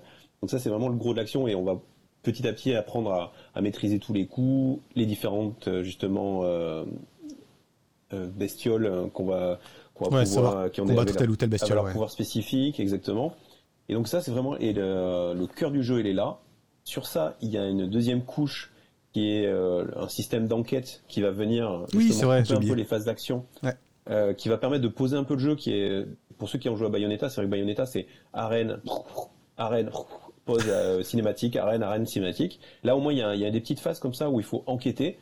C'est pas euh, c'est pas des phases de gameplay incroyables, non. mais du coup ça, propose ce, petit temps de respiration. Aussi peut-être ça permet d'intégrer un peu les, euh, tout le, gameplay qui est quand même pas évident. Il y a beaucoup de boutons, beaucoup de combinaisons. On en parlait en préparant. C'est c'est justement en termes de de nouveaux nouvelles manières de jouer. Euh, à la Devil May Cry. Euh, enfin, l'action, euh, ces nouveaux jeux d'action RPG à la troisième personne. Mais c'est vrai que ça apporte, il y a quand même ces phases de d'enquête elles permettent voilà de, de, souffler un petit peu, de, de, bien prendre en main le perso, toutes les commandes, de tester des nouveaux trucs. Et ces deux phases de gameplay, elles, elles sont dans, dans, ce grand univers qui est quand même vachement réussi et assez joli graphiquement. Il hein, faut, faut, bien l'avouer, c'est tout en cel shading et sinon après la 3D est assez propre la direction artistique est très soignée aussi. Enfin, elle est vraiment la personnalité, même si c'est un peu tout. c'est pas loin du générique, mais ça, garde, euh, ça garde un petit, un petit twist supplémentaire qui fait que c'est un peu plus chouette que générique. En fait, ça a du charme. Ça a du charme. et même Les, les, phases d'enquête, comme tu dis, elles sont, elles cassent pas trois pattes à un canard. On va interroger des gens et à la fin, on fait une sorte de, de quiz où il faut euh, remplir, euh, remplir des cases. Hein. C'est-à-dire, alors, euh, qui est-ce qui a fait le coup? Et là, tu regardes dans ta liste tous les indices que tu as eus et tu, tu choisis l'indice qui correspond à la question qu'on vient de te poser. Mais même si ça peut paraître, et ça l'est, assez anecdotique, bah, ça a beaucoup de charme en fait. C'est agréable. C'est juste, c'est juste agréable. Et c'est pareil, je suis d'accord, les graphismes, comme je disais, moi, c'est assez, assez réaliste, mais tu as raison, il y a, un petit twist, un petit, côté un peu cel shadé, un peu euh, eh ben, qui, a du charme. C'est un jeu qui a du charme. Et le, scénario, pour, finir sur lui, euh, en effet, il n'est pas dingo, mais il donne envie. Enfin, moi, je sais que, du coup, pour en venir un peu plus proche de, de l'aspect critique et donner notre avis, euh, moi, c'est un jeu qui m'est un peu tombé des mains au bout de 8 heures, 9 heures de jeu probablement euh, dû à l'investissement qu'il demande en termes d'action euh, enfin, et de, de combinaison. Enfin, j'ai peut-être peut-être trouvé un peu répétitif, on va dire, dans la, dans la, façon de faire. Mais en effet, le scénario te donne envie de pousser, en fait. Moi, c'est peut-être le mon regret, c'est où je le reprendrai peut-être euh, quand, quand, on se recroisera physiquement, mais je le reprendrai peut-être pour avancer, pour voir le scénario, parce qu'en vrai, plus que l'action ou récupérer les nouvelles, les nouveaux pouvoirs, nouvelles capacités. J'ai un peu envie d'en savoir plus sur cet univers, mais bizarrement, voilà, c'est peut-être plus le, le, scénario que le gameplay, alors qu'il est plutôt bien soigné, qui me donne envie, qui m'encouragerait à, à remettre les 5 ou 6 heures qui me manquent pour aller au bout du jeu. On parlait euh, de tout ça en préparant l'émission. Il y euh, c'est pas un jeu très gamer weekly. Euh, voilà, le concept de notre émission, je le rappelle, c'est aussi qu'on n'a pas forcément le temps de jouer à tout et qu'il faut bien choisir ses jeux.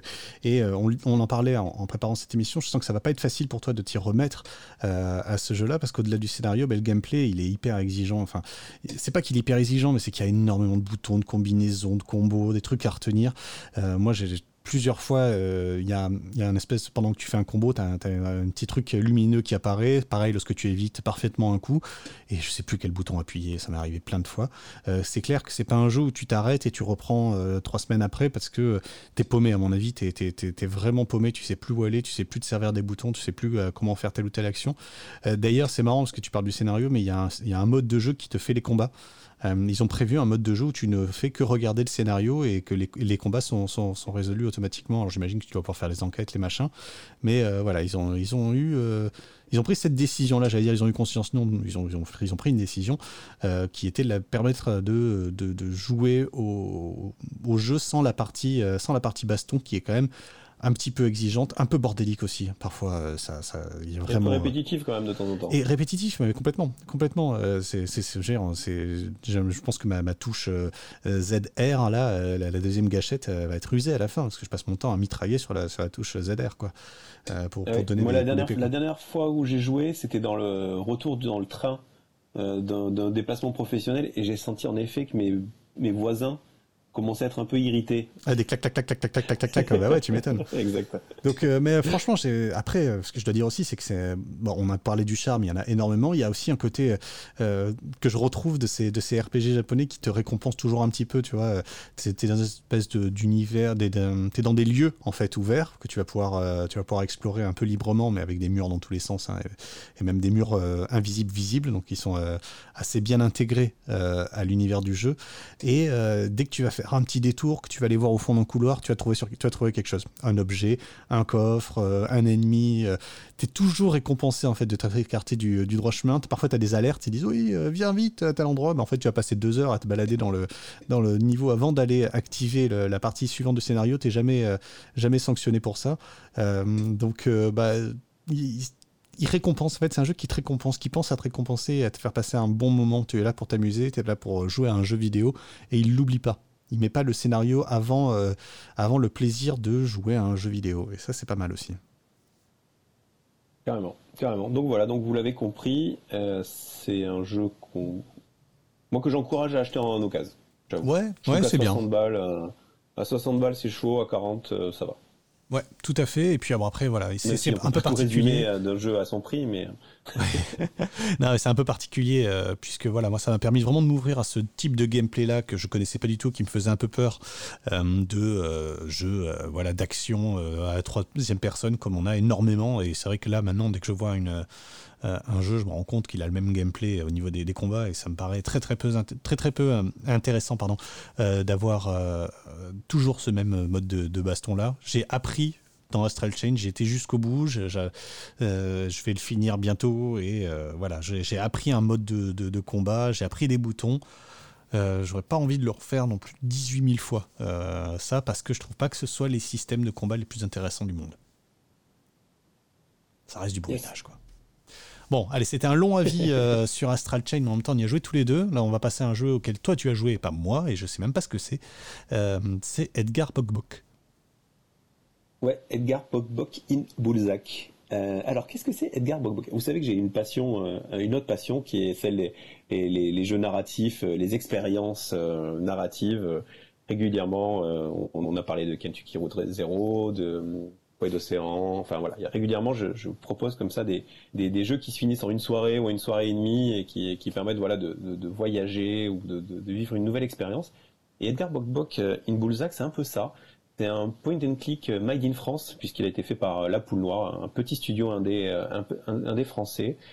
Et donc c'est un point and click qui vous amène, vous êtes donc Edgar et sa poule, et un matin, alors que vous allez récolter vos courges comme tous les matins, il y a un problème et charge à vous d'aller au village de, de Boulzac à côté pour régler ce problème. Et du coup, on part, on part avec sa petite poule, on prend son, sa petite barque et on va explorer et pendant euh, deux heures et demie, donc c'est un peu plus d'une soirée, on va, on va comme ça euh, croiser euh, un tas de, personnages tous assez fun. C'est très bien écrit en plus. Bon, puis c'est français, donc du coup, la, on a, je sais pas comment c'est ce que ça va en anglais, mais bon, c'est pas le sujet. c'est assez bien écrit. Les personnages sont marrants. Il y a du second degré partout. Il y a, c'est très joli graphiquement. C'est voilà, c'est très 2D, dessin animé. Enfin, il y a, c'est vraiment un jeu qui a tous les cocktails pour faire, pour passer un très bon moment c'est feel good en plus dans cette période. Euh, c'est, euh, enfin vraiment, c'est des petites énigmes. Il y en a quasiment aucune de difficile. Il faut juste euh, résoudre dans le bon ordre et, on fait et, assister au dialogue et activer le, d'aller de personnage à un autre. Enfin vraiment, c'est en plus, il y a un petit côté fun, c'est que ça fait vraiment village de province. Donc pour tous les provinciaux, ils vont s'y retrouver. Pour les gens de la ville, ils vont retrouver tous les clichés il y a, y a plein, plein de, bons ingrédients. Enfin, franchement, c'est un jeu que je. Je vais pas en dire grand chose parce qu'après, c'est tout repose sur le scénario et sur l'aventure qu'on vit. Je dirais que si je dois faire une critique, c'est que, un petit peu, euh, je t'entendais en le lisant avec Astral Chain, c'est presque dommage qu'ils aient pas deux modes de jeu, un mode aventure et un mode story. Tu vois, où, euh, parce que, en fait, euh, soit tu, tu le, c'est un, walking sim et tu vis l'histoire qui est un peu le cas dans 80 70% du cas. Soit tu fais un point and click avec des, des, des, trucs à, ramener, et là, il faudrait que ça soit un niveau un peu plus élevé, que ça soit un peu tordu pour te donner un peu le sentiment de, de, creuser les manèges ou d'avoir du challenge.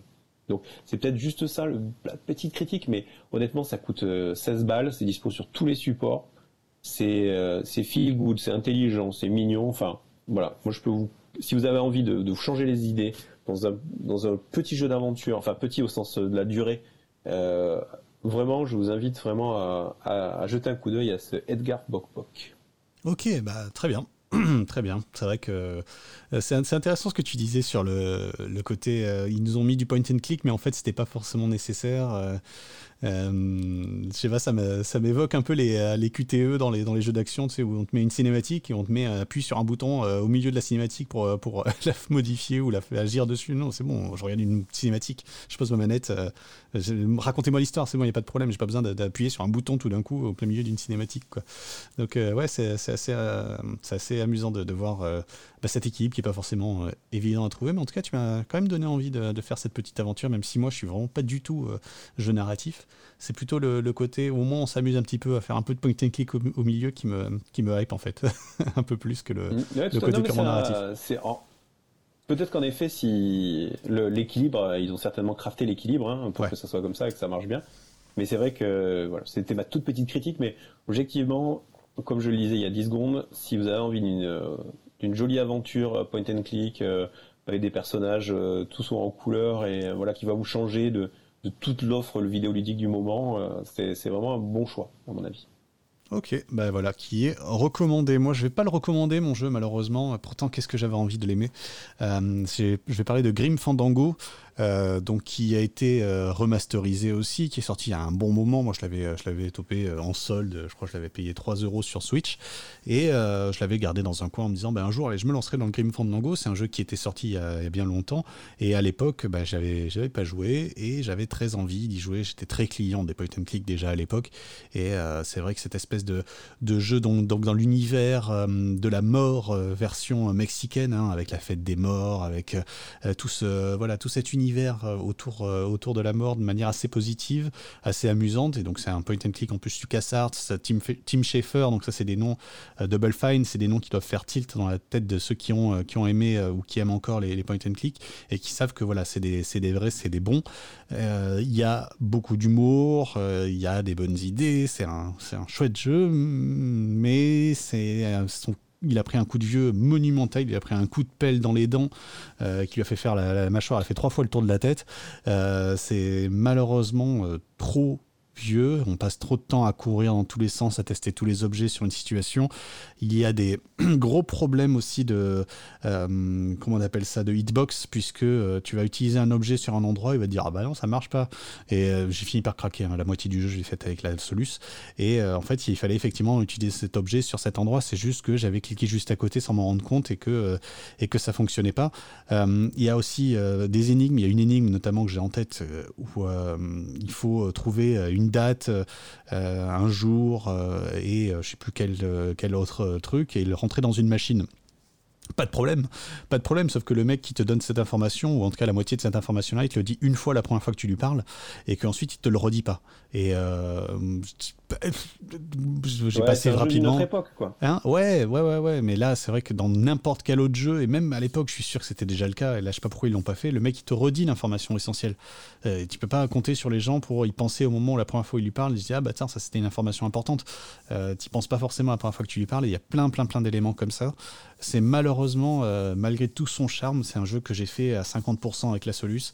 Et donc, bah, forcément, euh, niveau satisfaisant, bah, on repassera. Donc, malheureusement, Grim Fandango, euh, je suis arrivé avec 20 ans de retard. Ça arrive. Ouais, je sais. Je sais, je sais. Mais voilà, c'est tout ce que j'ai à dire sur Grim Fandango. Non, mais après, c'est sympa d'avoir l'occasion aussi de, tester ces jeux, de revenir dessus, de, les découvrir. Alors, voilà, je pense des fois, il y a des bonnes surprises, des fois, il y en a des mauvaises. Après, c'est tout le, un peu le challenge de ces rééditions. Il faut qu'ils arrivent aussi à trouver le bon équilibre entre entre les, les ressortir ou les jouer en mode rétro gaming. Il n'y a pas la garantie, quoi. C'est pas parce que c'est vu que c'était bien, en tout cas.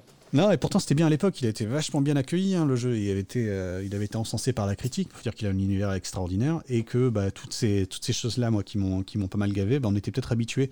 Et accessoirement, euh, le, le, coup du dialogue, qui, euh, qui est qu'une seule fois, c'est assez tard dans le jeu. Donc, je serais pas étonné aussi que les tests de l'époque n'avaient pas pris en compte ce moment-là, que le mec était juste pas arrivé juste là, jusque là, en fait. C'est possible, c'est possible. Donc on conseille pas Grim Fandango. Bah non, malheureusement, c'est un échec en ce qui me concerne. Euh, bon, bah, je vais me caler au fond de mon fauteuil, je vais me détendre, on est bien, et toi tu vas nous faire une petite série de, jeux que tu as testés. Euh, je sais pas comment tu veux comment tu veux procéder, si tu veux nous faire ça en rafale, euh, si tu veux t'attarder, vas-y, je t'écoute. Ouais, je pense que alors, je pense que alors pour pour faire simple, j'ai envie de parler de quatre jeux, donc je vais essayer quand même d'aller assez vite sur la plupart. Euh, faire un peu comme j'ai fait pour Edgar, euh, faire des un peu efficace. Les jeux c'est Nioh 2, c'est Curious Expedition, Warzone et Animal Crossing bien sûr. Bien sûr. Donc je vais, on prendra peut-être un peu plus de temps sur Animal Crossing. Je vais peut-être aller plus vite sur les autres. Vas-y. Euh, alors, Nioh 2. Nioh 2, c'est la Team Ninja qui sort son jeu de ninja, la version 2, puisque hein, Nioh a été sorti il y a quelques années. J'avoue, ce jeu m'a gracieusement été envoyé par Sony. Euh, je sais pas pourquoi j'ai cliqué sur le formulaire quand il disait hey, si vous voulez le jeu, remplissez ce formulaire. je, je l'ai fait vraiment, c'est euh, mes doigts euh, ont tapé, mais mon cerveau était pas était pas de la partie. Parce que Nioh, c'est euh, donc c'est la team Ninja, donc c'est pas fait pas partie de, l'univers des Soulsborne, de ces jeux extrêmement exigeants qu'il faut maîtriser au pixel près et Dark Souls Co. Et donc du coup, bah, j'ai reçu la clé, je me suis dit bah qu'est-ce que je fais tout bon allez, un peu comme on s'est dit dans toutes les tout l'épisode, allons-y, essayons, hein. ne mourons pas saut. Et je me suis fait mais rétamer la gueule en boucle. J'ai essayé pendant, j'ai passé peut-être, franchement, j'ai été fair play. Hein. J'ai passé 3 ou 4 heures sur le jeu. Euh, et j'ai pris raclé sur raclé. C'est assez beau, c'est assez dark, c'est un peu triste, c'est un Japon médiéval, un peu dégueulasse avec des monstres partout. Et euh, j'ai fait le tuto deux fois quand même, tu vois, pour essayer de, parce que tu parlais des, combos compliqués euh, sur le dans le cadre de Astral Chain, là, il y a vraiment euh, des stances euh, différents. Soit le sable, tu le tiens devant toi, soit en haut, soit en bas. Il y a une pelletée d'armes qui se jouent toutes différemment. Et en fait, euh, ce qui se passe dans celui-là par rapport au 1, c'est qu'ils sont rajoutés des tas d'éléments d'équipement qui viennent modifier le gameplay. Donc en fait, si tu changes les chaussettes du mec, ben ça va changer le timing de ton attaque. tu vois? Et donc il y a, y a, comme ça, il y a tout un truc. Donc quand tu rentres dans une zone, tu vas pouvoir looter les nouvelles armes, mais c'est pas parce qu'elles sont plus fortes qu'elles sont forcément le bonus qui va bien contre l'ennemi, parce que en fait, euh, tu vas perdre le quart de seconde pour le, le, bousiller. Et, euh, et franchement, j'ai passé du temps, j'ai même été regarder sur internet, enfin, je commençais à me renseigner et tout. Et vraiment, c'était trop pour moi. Enfin, j'ai pas, euh, voilà. Euh, alors après, ils ont fait deux patchs depuis que j'y ai joué, depuis la sortie, pour justement diminuer la, la, force des adversaires et surtout les minions qui sont sur la sur la route des gros boss, pour que ça soit moins pénible d'arriver au parce que c'est vraiment un boss rush. Hein, il faut pas se voiler la face. D'accord. Donc il y a des petits bonhommes là qui viennent pour te faire permettre d'avoir de l'XP pour euh, pour quand tu te balades pour chercher des items. Et après, tu arrives sur un gros boss qui est, enfin un gros monstre qui peut faire 3, 4, 5 fois ta taille et là, euh, c'est un système d'esquive où tu connaisses les patterns, ouais. tu saches prendre les bonnes potions au bon moment, tu le tapes au bon endroit. Enfin voilà, il y a tout un truc de timing. Tout ce que, monde, tout ce que les gens disent, c'est qu'une fois que tu arrivé à, quand tu arrives à en vaincre un, tu t'en tires tellement de satisfaction, tellement de plaisir, qu'en fait, tu as envie de continuer tout. Tu as, as, eu ton shoot, tu as eu ta drogue et tu as envie de retourner. D'accord. Euh, moi, je suis pas arrivé à ce palier-là, mais voilà, ça fera peut-être l'objet d'un New Game Plus. Fois que tous les patchs auront été appliqués, que j'aurai regardé quelques let's play, voilà. Est-ce que tu as euh, été quand même jusqu'au premier boss ou pas? Oui, oui, oui, je suis, oui, je me suis pris des grosses raclées. et, euh, et, donc voilà, donc en fait, j'en parle comme avis parce que j'ai quand même, c'est un jeu, j'ai le jeu complet, j'ai quand même passé, allez, 3 4 heures. Donc pour les gens qui l'ont déjà acheté, bon, mais ils savaient ce qu'ils faisaient. Pour les gens qui hésitent, franchement, c'est dur. Enfin, c'est, on, on, vient de citer, il y, a, il, y a, il y a 50 jeux qui sortent là en 3 mois. Euh, celui-là aussi, il est hyper exigeant. C'est-à-dire que si vous y allez, dites-vous qu'il va falloir vraiment euh, s'investir dedans. Il est vraiment pas Gamer Weekly friendly, quoi. C'est vraiment l'antithèse du Gamer Weekly friendly. C'est euh, de tous ceux qu'on a cités, je pense depuis longtemps. S'il y en a bien qui, qui me paraît euh, où vraiment l'obtention des premières gouttes de plaisir, elle est, c'est pas évident. Ouais, elle se mélange aux gouttes de sueur. Ouais, c'est ça. Donc voilà, ça coûte 60 balles, c'est sur PS4, c'est une exclusivité, une des l'avant-dernière grosse exclue euh, PS4, a priori, si, si Last of Us sort euh, sur PS5, avec, euh, avec Ghost of Tsushima, aussi des japonais avec des sabres. Mhm. Voilà. Donc, à conseiller à ceux qui, qui ont de la patience, du sang-froid et du skill et du temps. Okay. Après, on est en période de confinement, donc pour ceux qui ont déjà eu leur bac, ça peut être une bonne option. c'est bien, c'est bien de le préciser. Euh, autre jeu auquel j'ai pu jouer, là pareil, euh, je vais aller assez vite parce qu'il est, il est gratuit, donc vous n'avez pas besoin de moi pour vous faire votre avis. C'est Warzone, le Call of Duty euh, Battle Royale. originalité de celui-là par rapport à tout ce qui sort. En fait, en gros, aujourd'hui dans les Battle Royale, il y a PUBG, militaire, historique, qui est payant. Après, on a Fortnite, plutôt autour de la construction, très dessin animé, cartoon, action, très populaire et gratuit. Après, on a, euh, on a, pardon, je l'ai plus, euh, je l'ai sur la bout de la langue. C'est lui auquel je joue tout le temps. Bref. Apex. Apex Legends, voilà, pardon. Apex Legends, euh, voilà, plutôt sci-fi avec des, avec des, avec justement avec des, des personnages avec des pouvoirs très spécifiques, donc et de la stratégie à trois joueurs simultanés, beaucoup de coordination. Et donc, il nous manquait euh, Call of Duty qui arrive avec ses gros flingues et son armée. Ah. Donc là, ça se passe. Et son euh, idéologie. ah voilà, c'est du Call of. C'est des militaires, c'est des flingues, c'est sale, c'est l'Europe de l'Est. Ça, ça, ça, transpire euh, le, le mal. là, c'est clair qu'on te demande pas si ton avatar est féminin ou pas. Là, c'est de suite, t'as une cagoule, un casque, un, gilet pare-balles. D'accord. Et donc, du coup, t'es tu montes dans l'avion. Euh, une fois, d'abord, tu télécharges tes 100, 120 gigas de, de, de, jeu. Ce qui est déjà une épreuve. dans un avion, qui est déjà une épreuve en soi, surtout en ce moment. Euh, donc, tu arrives dans un avion et on te balance sur une carte qui est immense. Alors, vraiment immense. Euh, Là, il y a des véhicules. Hein. Et, et, alors, voilà, alors, elle est immense. C'est 150 joueurs et il y a plusieurs modes de jeu. Au départ, c'était que du 3v3. Donc, c'est. Euh, donc ça, c'était plutôt pas mal. Et ils ont rajouté il y a pas très longtemps le chacun pour soi. Donc es vraiment le battle royale des 150, il y en a un qui gagnera.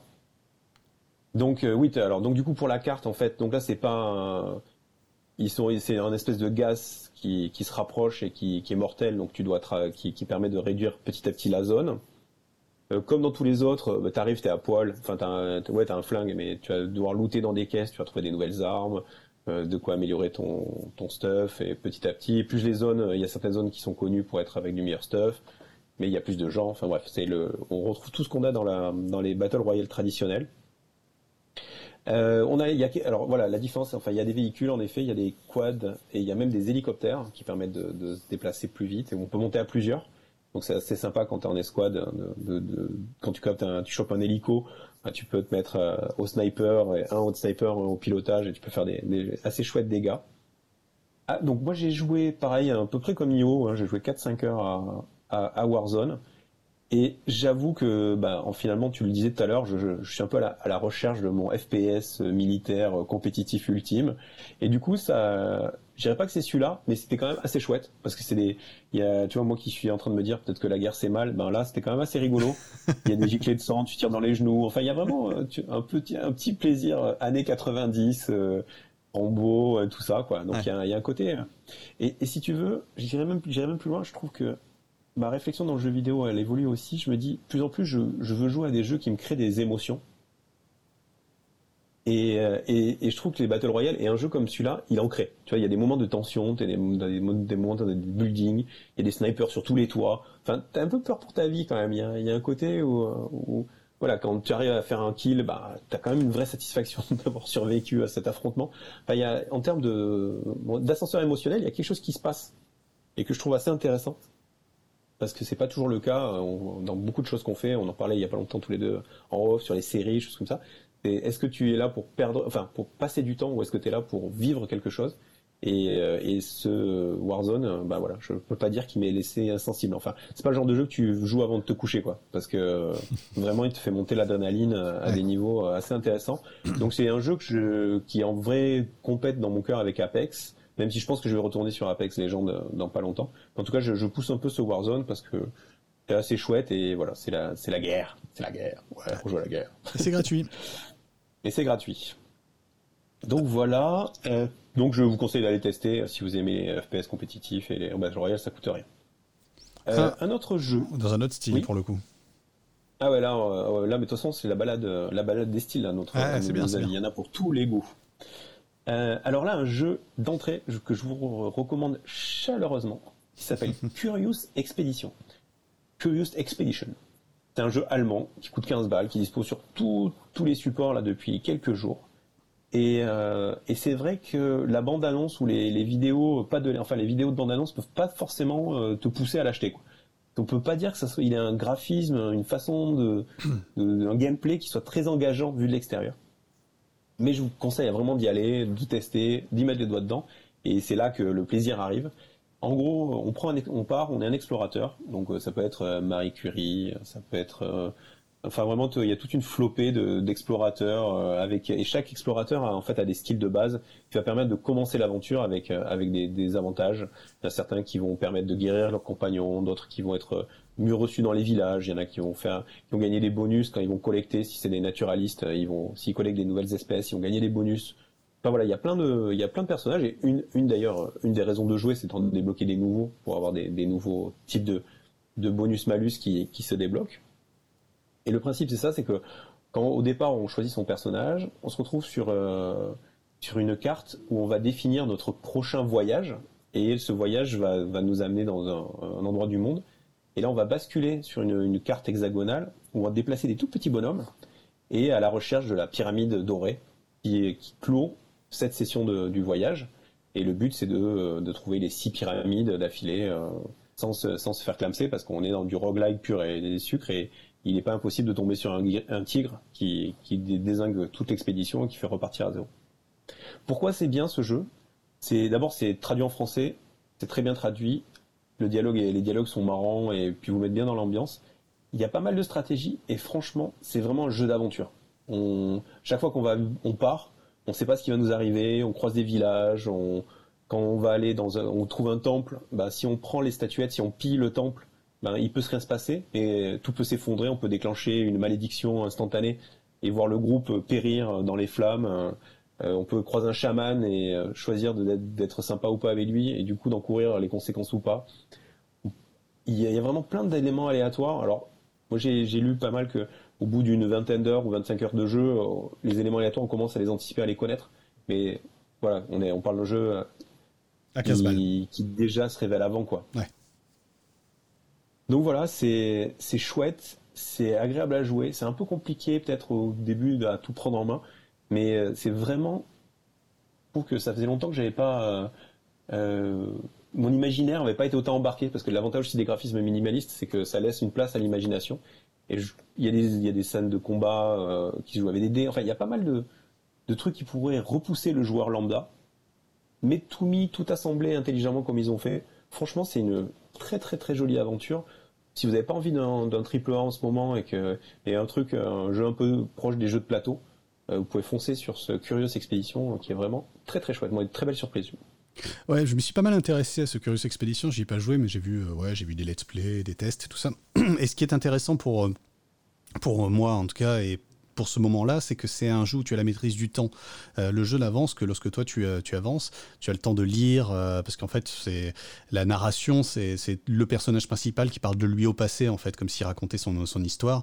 et tu, c'est bien aussi d'avoir des jeux où tu as la maîtrise totale de, ton temps, tu peux, voilà, lorsque tu cliques, qu'il se passe quelque chose, tu as le temps de réfléchir à ta prochaine action. et le système de combat est assez marrant aussi. je veux pas, je suis pas peut-être pas tout compris, mais c'est un système de dés. Et donc, tu as la possibilité d'avoir des actions. Et au début de chaque combat, les dés sont tirés. Donc, euh, tu as euh, telle ou telle action qui est, possible pendant, pendant ce combat. C'est exactement ça, tout à fait. En fait, comme tu dis, euh, en fait, le gros du gameplay, c'est de se déplacer. Et quand je vais me déplacer, je vais consommer de un genre de beurre d'énergie qui est la santé mentale de, de l'expédition pour la recharger, ben soit je peux consommer du whisky, manger du chocolat ou monter une tente ou m'arrêter dans un village. Donc il y a déjà cette gestion, on va dire, de, du groupe. Et, et, après, il peut y avoir des événements aléatoires et tu peux affronter, du coup, euh, soit des animaux sauvages, soit d'autres, euh, si tu fais une mauvaise rencontre. En tour par tour. Et, après, ce qui est marrant, c'est en tour par tour, exactement, avec les dés. Et après, tu peux être blessé au début de l'aventure et, et du coup, euh, traîner ta blessure jusqu'à arriver à la pyramide. Donc il peut y avoir des événements. Enfin, c'est vraiment très fin, très intelligent et très rafraîchissant dans, dans, dans l'offre vidéoludique. Quoi et puis il y a un côté euh, roguelike, mais pas trop long, comme tu dis, c'est six, euh, six pyramides, c'est ça, ce que tu as dit euh, et, ça va en fait. Au pire, tu te traînes, tu te traînes un type qui a, j'en sais rien, moi, qui a une blessure, qui s'infecte et qui traîne, ou je sais qu'il y a le trait alcoolique, si jamais tu bois trop de whisky, justement, qui peut, qui peut être problématique pour un de tes personnages. Bah c'est pas grave en fait. tu dis pas, ah, merde, ma, session elle est foutue, je, passe, je, la recommence à zéro. Tu, tu peux aller jusqu'au bout parce que c'est que c'est pas, pas trop engageant en fait. Ouais, et alors, moi je conseille à tous ceux qui s'y mettraient de bien faire le tuto. ouais. Ouais, parce qu'il est très clair et il permet de bien comprendre et de pas rater un petit truc de mécanique. Moi, par exemple, euh, je l'ai pas fait, la, première partie, je l'ai pas fait. Mm-hmm. Et en fait, j'avais pas compris que je, transportais trop d'objets. Et comme j'avais trop d'objets, en fait, mes déplacements, ils coûtaient énormément. En termes de, Et donc, du coup, j'ai, je comprenais pas pourquoi tout le monde était tout le temps fatigué, mais en fait, j'avais un objet de trop. Et ça avait un impact, ça, ça me fait un malus de 50% sur déplacement. Donc faites le, le, le, tuto. Et après, il y a trois niveaux de difficulté. Donc il y a vraiment euh, le mode tranquillou, un mode un peu plus hard et le mode hardcore. Donc ça laisse aussi euh, de découvrir le jeu, de comprendre un peu ses mécaniques. Et puis si vraiment vous voulez masteriser le truc et platiner, ben voilà, vous avez la possibilité d'augmenter le niveau régulièrement. Donc euh, vraiment c'est un jeu qui est ouvert, ouvert, accueillant, plus accueillant que que les images de l'extérieur pour pour les laisser penser. Ouais, ouais, c'est, euh, je, vous laisse googliser ça, mais c'est vrai que c'est pas, pas très, pas très folichon, quoi. Non, c'est pas le, trailer, c'est pas, c'est pas le trailer qui fait vendre en tout cas. Plutôt, euh, voilà. Au contraire de celui du prochain jeu dont nous allons parler. Voilà, alors vous l'attendiez tous de notre série. Vous l'attendiez tous. C'est pour ça que vous avez téléchargé ce podcast. C'est, pour ça que depuis deux heures et demie vous nous écoutez. c'est pour ça qu'on l'a mis en gros. Au début, en majuscule. C'est, ça exactement. C'est l'info principale de la journée. Euh, donc vous l'attendiez tous qu'est-ce que nous pensons de Animal Crossing? Donc Animal Crossing, je, vous ferai, je vais faire quand même un petit peu l'insulte de vous expliquer à, quoi ça ressemble et comment ça marche, parce que je pense que malgré tout, il y a encore des gens. Enfin, en fait, il y a deux catégories de gens. Il y a ceux qui ont joué et ceux qui n'ont pas joué. Quand tu n'as pas joué, tu te dis mais qu'est-ce que c'est que ce truc-là? Et quand tu as joué, ben, ce que je vais dire, ça va paraître ou obvious ou te faire aller. Euh, donc pour ceux qui n'ont pas joué, Animal Crossing, c'est un, c'est un peu entre Sims et Minecraft. En gros, euh, le joueur débarque sur une île euh, paradisiaque, pas déserte. Je sais pas pourquoi tout le monde dit une île déserte, mais elle n'est pas du tout déserte. En fait, il y a plein de gens déjà dessus. Et tu arrives sur cette île et, euh, et tu veux venir t'installer. Tu files. J'imagine que le personnage fuit la vie de la ville, son stress, la société de consommation. Enfin bref, il arrive là. On sait pas quelle est sa motivation, mais en tout cas, il arrive là. Et donc, il va s'installer. Il y a sur place, il y a, il il y a Monsieur Nook qui est une espèce de d'ourson. C'est une race, c'est un tanuki pour être exact. Et un entrepreneur qui est à l'origine de ton voyage, mais qui est aussi le, propriétaire de la boutique, le mec qui gère l'aéroport. Enfin bref, c'est c'est le c'est Jeff Bezos quoi. et, et donc, donc il gère un peu tout, ou plutôt Jack Ma, plutôt, genre le patron d'Alibaba. D'Alibaba, Amazon. donc voilà, il gère tout. Il est accompagné de deux petits bonhommes là qui, qui sont là pour qui tiennent la boutique. Et donc du coup là, on arrive comme ça et d'abord on arrive sur cette île et euh, on va avoir, il y a deux autres personnages qui s'installent en même temps que toi. Et donc au départ, c'est des tentes. Et petit à petit, on va, le temps va passer. Et euh, cette île a vocation à devenir un village, euh, une petite ville avec plus de maisons, plus d'habitants, plus de commerce, plus, plus de plus de plus. Et sur ce chemin entre ma tente et mon sac de couchage et la ville, eh ben, le joueur va être amené à effectuer des actions à plusieurs niveaux pour, ben, pour faire avancer tout le schmilblick. Donc la première action, c'est de, collecter des, éléments que tu vas trouver un peu par terre, euh, des branches, euh, des coquillages, euh, et de les vendre pour gagner des clochettes, qui sont le premier niveau de dans le jeu. Les clochettes, ça te permet d'abord d'acheter d'autres items, mais aussi de rembourser ton prêt. Parce qu'en fait, ce que tu sais pas avant, c'est que tu as ah, euh, c'est que le, gentil Tanuki, il a avancé l'argent de ton, déplacement et de ton installation sur l'île. D'accord. Donc, euh, le premier élément, c'est de, récolter, euh, je sais plus combien de dizaines de milliers de clochettes pour rembourser ton installation. Et d'ailleurs, une fois, que tu t'es installé, une fois que tu as payé ton installation, il te dit, ben maintenant, ce que tu vas faire, c'est que, que tu vas pas vivre dans une tente toute ta vie, tu vas acheter une maison. Et tu achètes ta maison à crédit. Et une deuxième mission, ça va être de collecter des clochettes pour rembourser ton crédit. Horrible. C'est horrible et au fur et à mesure, tu, vas, vas collecter tes clochettes là pour rembourser tes dettes. Ça, c'est le premier niveau. Après, il y a un deuxième niveau, c'est les, les Nook Miles. Alors, les Nook Miles, c'est des, c'est des méta-quêtes. Ça va dire, euh, une fois que tu as tout, dès que tu as pêché 10 poissons, ça va débloquer des miles. Dès que tu as pêché, après, donc, une fois que tu en as pêché 10, c'est 20. Après, 50, c'est 100, 200. Tu vas avoir euh, coupé, ramassé du bois, 10, 10 toits. Et ces miles, en fait, tu vas pouvoir les échanger contre, euh, contre d'autres éléments donc ça va être peut-être du cosmétique, tu vas acheter des fringues ou une nouvelle casquette, ou alors euh, des plans pour réaliser des, nouveaux éléments, parce qu'en effet il y a une petite partie, il y a une partie crafting où euh, tu vas pouvoir combiner des éléments pour fabriquer des nouveaux. Et, euh, après, c'est sur les moyens de paiement, donc tu as la clochette, le miles, et après tu as le miles plus. Et le miles plus, c'est une troisième manière, c'est une manière d'avoir des miles aussi. Mais là, c'est plutôt sur la mode des daily challenge ou des, des challenges réguliers. C'est-à-dire, pour gagner des miles, il faut pêcher tel type de poisson mais ça va être beaucoup plus court. Tu vois, ça va être sur l'accumulation. Dire, prends une photo, euh, va chercher cinq cailloux, tu vois. Et donc, tu as une espèce de, plusieurs niveaux de gratification.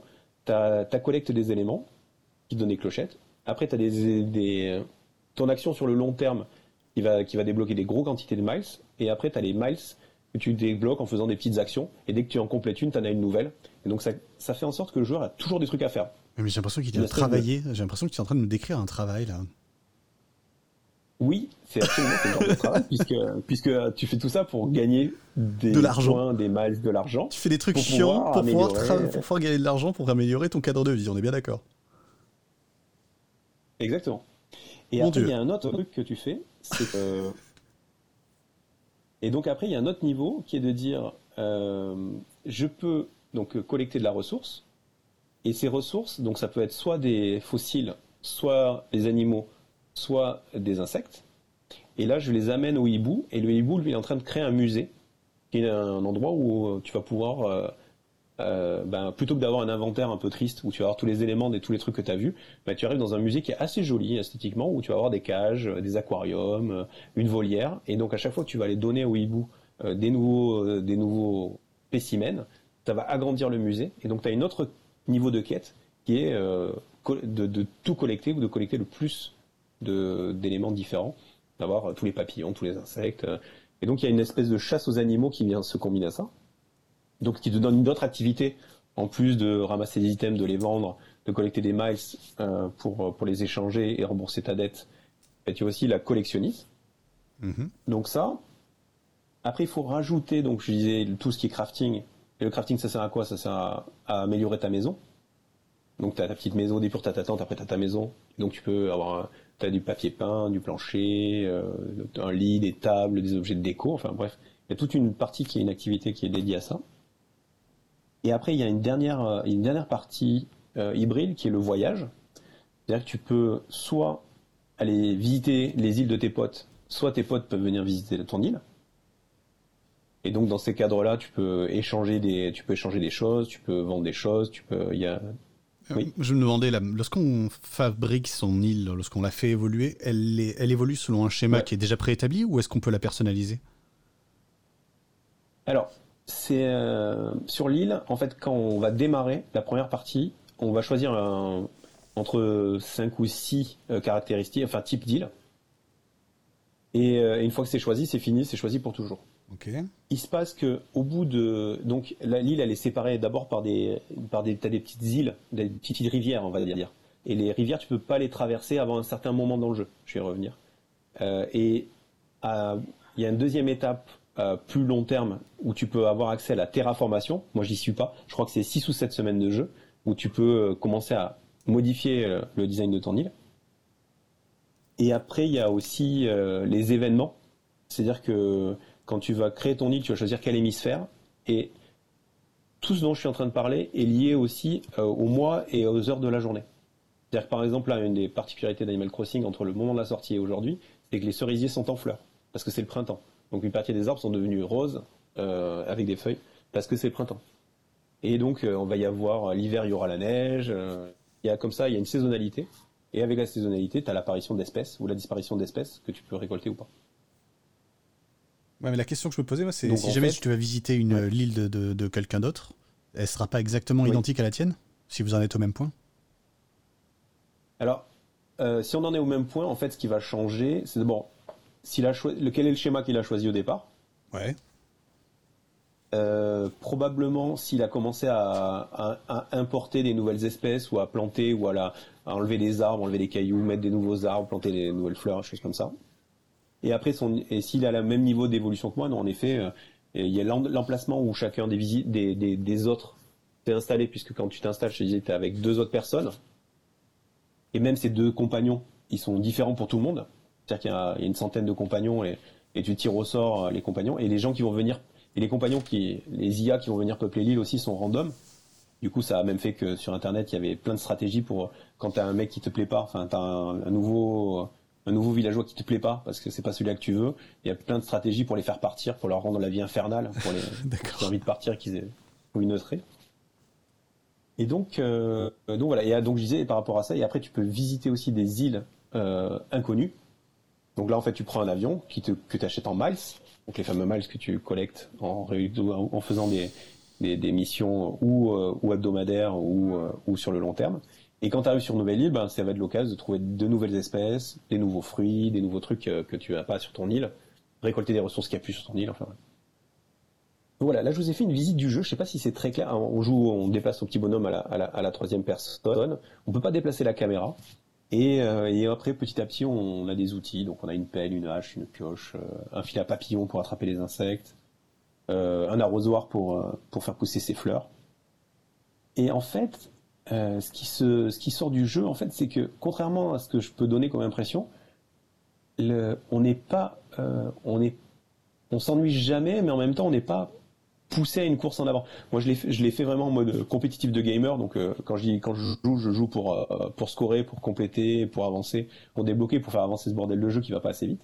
Mais quand même, la plupart des gens jouent en manière plus euh, plus détendue, quelques genre une heure par jour. Parce que c'est un, jeu, on est, tu peux pas y passer plus de temps qu'il ne te laisse y passer.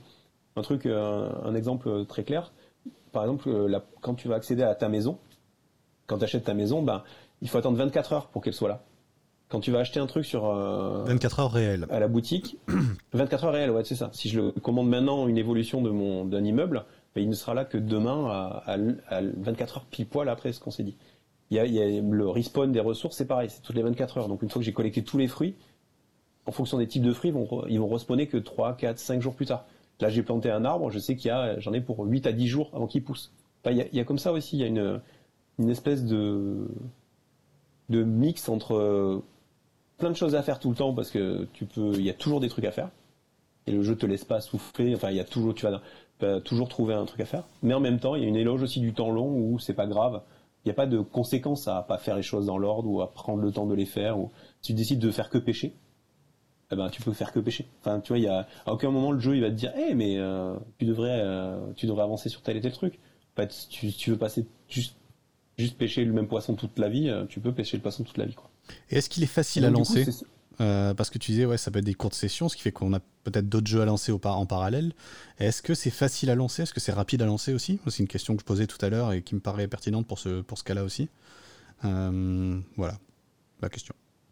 Mais, je trouve, j'y ai pensé en même temps quand on parlait tout à l'heure, non, il est un peu long à lancer. D'accord. Moi, je vois, je, je, le laisse pas mal, j'utilise pas mal la Switch en faisant pause play, quoi, du coup, mhm. sans sauvegarder, sans sortir et machin. Mais c'est vrai qu'il lui faut quand même ses, sa, poignée de dizaines de secondes, euh, enfin je pense 20, 25 secondes, un temps d'arriver, de charger et tout. Surtout que systématiquement, il fait un petit appel au serveur pour voir s'il n'y a pas des nouveautés, s'il n'y a pas des choses à rajouter, euh, s'il n'y a pas des, des, voilà, des éléments.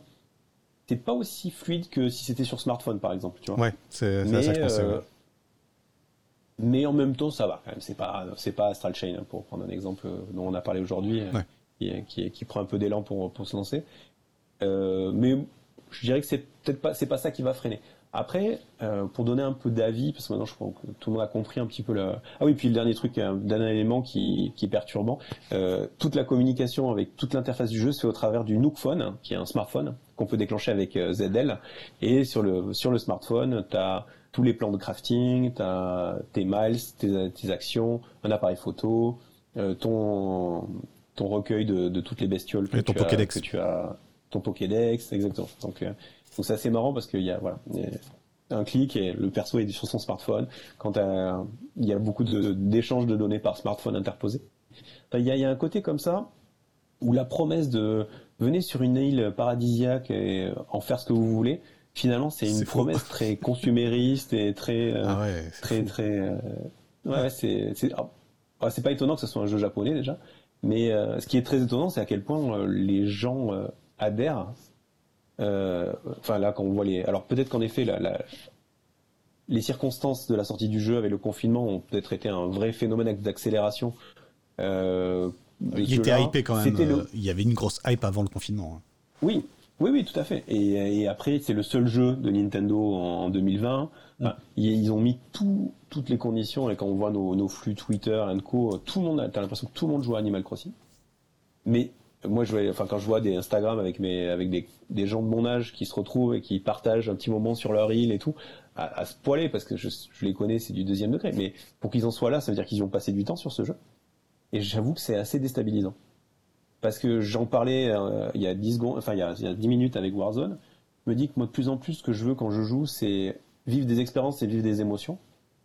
Et, euh, et là, s'il y a bien un truc que je ne trouve pas chez Animal Crossing, c'est de l'émotion.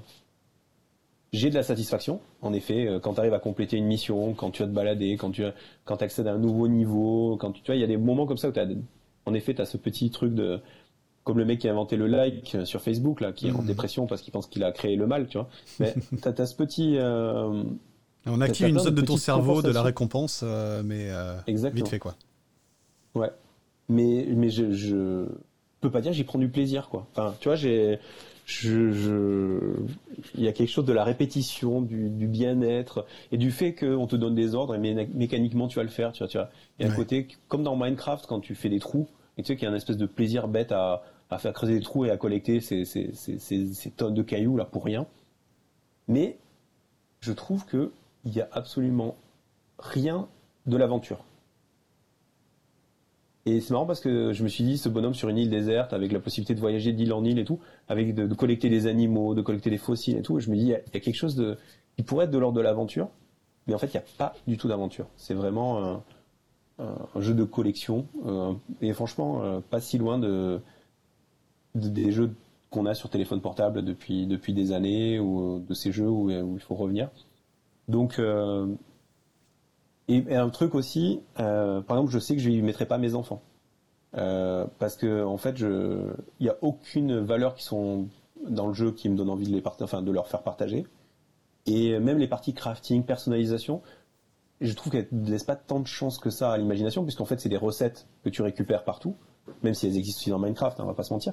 Mais finalement, ta liberté, c'est juste de de créer plus de valeur euh, de clochettes et de miles pour débloquer de plus en plus de nouveaux plans et faire les plans, ça, ça demande pas de créativité, tu ramasses trois bouts de bois et de machin et tu fais ton truc. Et après, en effet, t'as un côté un peu housing où tu vas faire ta maison, tu vas la décorer et tout, qui est assez, assez chouette. Mais encore une fois, euh, voilà.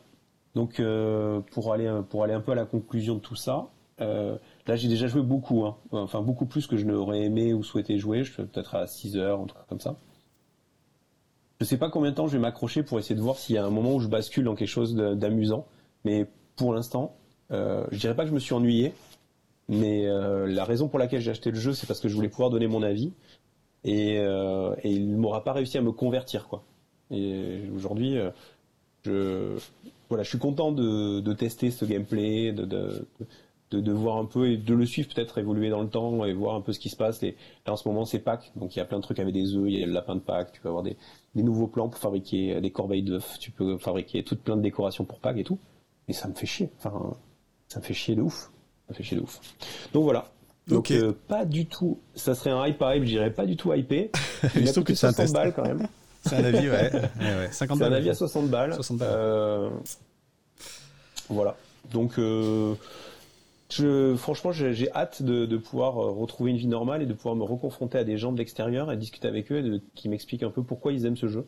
Je comprends que ce soit un truc qui, qui, pose le cerveau, qui te repose. Enfin, je, je pense qu'il y a vraiment un côté. Est-ce que c'est un jeu à clic à tuer c'est un jeu à clic Ouais. C'est un jeu, en fait, c'est un jeu, un jeu pour tuer le temps. Ouais. C'est un peu comme quand tu binge-watch une série, tu trouves bien, mais c'est juste que tu as passé du temps, euh, tu vois, tu, mhm. tu, passes du temps. Tu vis pas, enfin, tu en profites pas de ton temps, quoi. Tu, ouais. pas, voilà. Eh ben, ça c'est du test. Euh, enfin, ça c'est de la vie en tout cas. J'espère que ça vous fera réagir en tout cas, que vous nous donnerez des explications parce que euh, franchement, euh, voilà, tu as été vraiment à l'esprit ouvert et tu as balancé euh, la carte bleue pour avoir enfin ton avis sur, sur un vrai phénomène. Et eh ben mm. bon, bah voilà, c'est pas un jeu Gamer Weekly visiblement. mais pourtant, si, mais non. ok, bah, je te remercie en tout cas pour voilà ce pour les sacrifice. Exact. non, pas de problème, mais non, mais tu pourras, tu pourras, je te le prêterai aussi. Oula. Euh, comme ça, tu pourras aussi expérimenter. Alors maintenant, donc euh, classique dans nos, dans nos, dans nos, dans nos épisodes, euh, la question c'est à quoi va-t-on jouer dans les semaines qui viennent? Je te laisse commencer parce que j'ai beaucoup parlé peut-être. Ouais, ouais, bon, de toute façon, moi je vais aller vite. Hein. Euh, j'ai retenu trois jeux, j'en ai un quatrième, mais en fait je vais pas y jouer dans les, semaines prochaines, dans les prochaines semaines. Je voulais juste, euh, j'en profite un petit peu pour parler de, ce jeu-là parce qu'il m'a bien tapé dans l'œil. Euh, il s'appelle Spellcaster University et c'est Poudlard Simulator, donc Poudlard, la, maison de Harry Potter, enfin l'école d'Harry Potter en gros. Donc tu crées et gères une école de magie où il y a des élèves de magie, tu dois faire des, maisons hein, comme Serpentard, euh, euh, et je sais pas comment ça s'appelle. Euh, c'est pas vraiment ma génération, même si j'avais bien aimé les Harry Potter. Et, et, donc tu vas créer ton école et tu vas, la, tu vas créer les salles, les empiler les unes sur les autres, embaucher des profs qui ont des qualités et des défauts, pareil pour les élèves qui ont des qualités et des défauts. Et, et en créant cette, essayant de créer une école qui se tient à peu près debout, l'agencement des salles est un enjeu, puisqu'elles ne peuvent pas toutes communiquer dans tous les sens. C'est en 2D Hein, c'est plaqué, euh, c'est en 2D plaqué, donc tu vois les salles euh, vues de côté.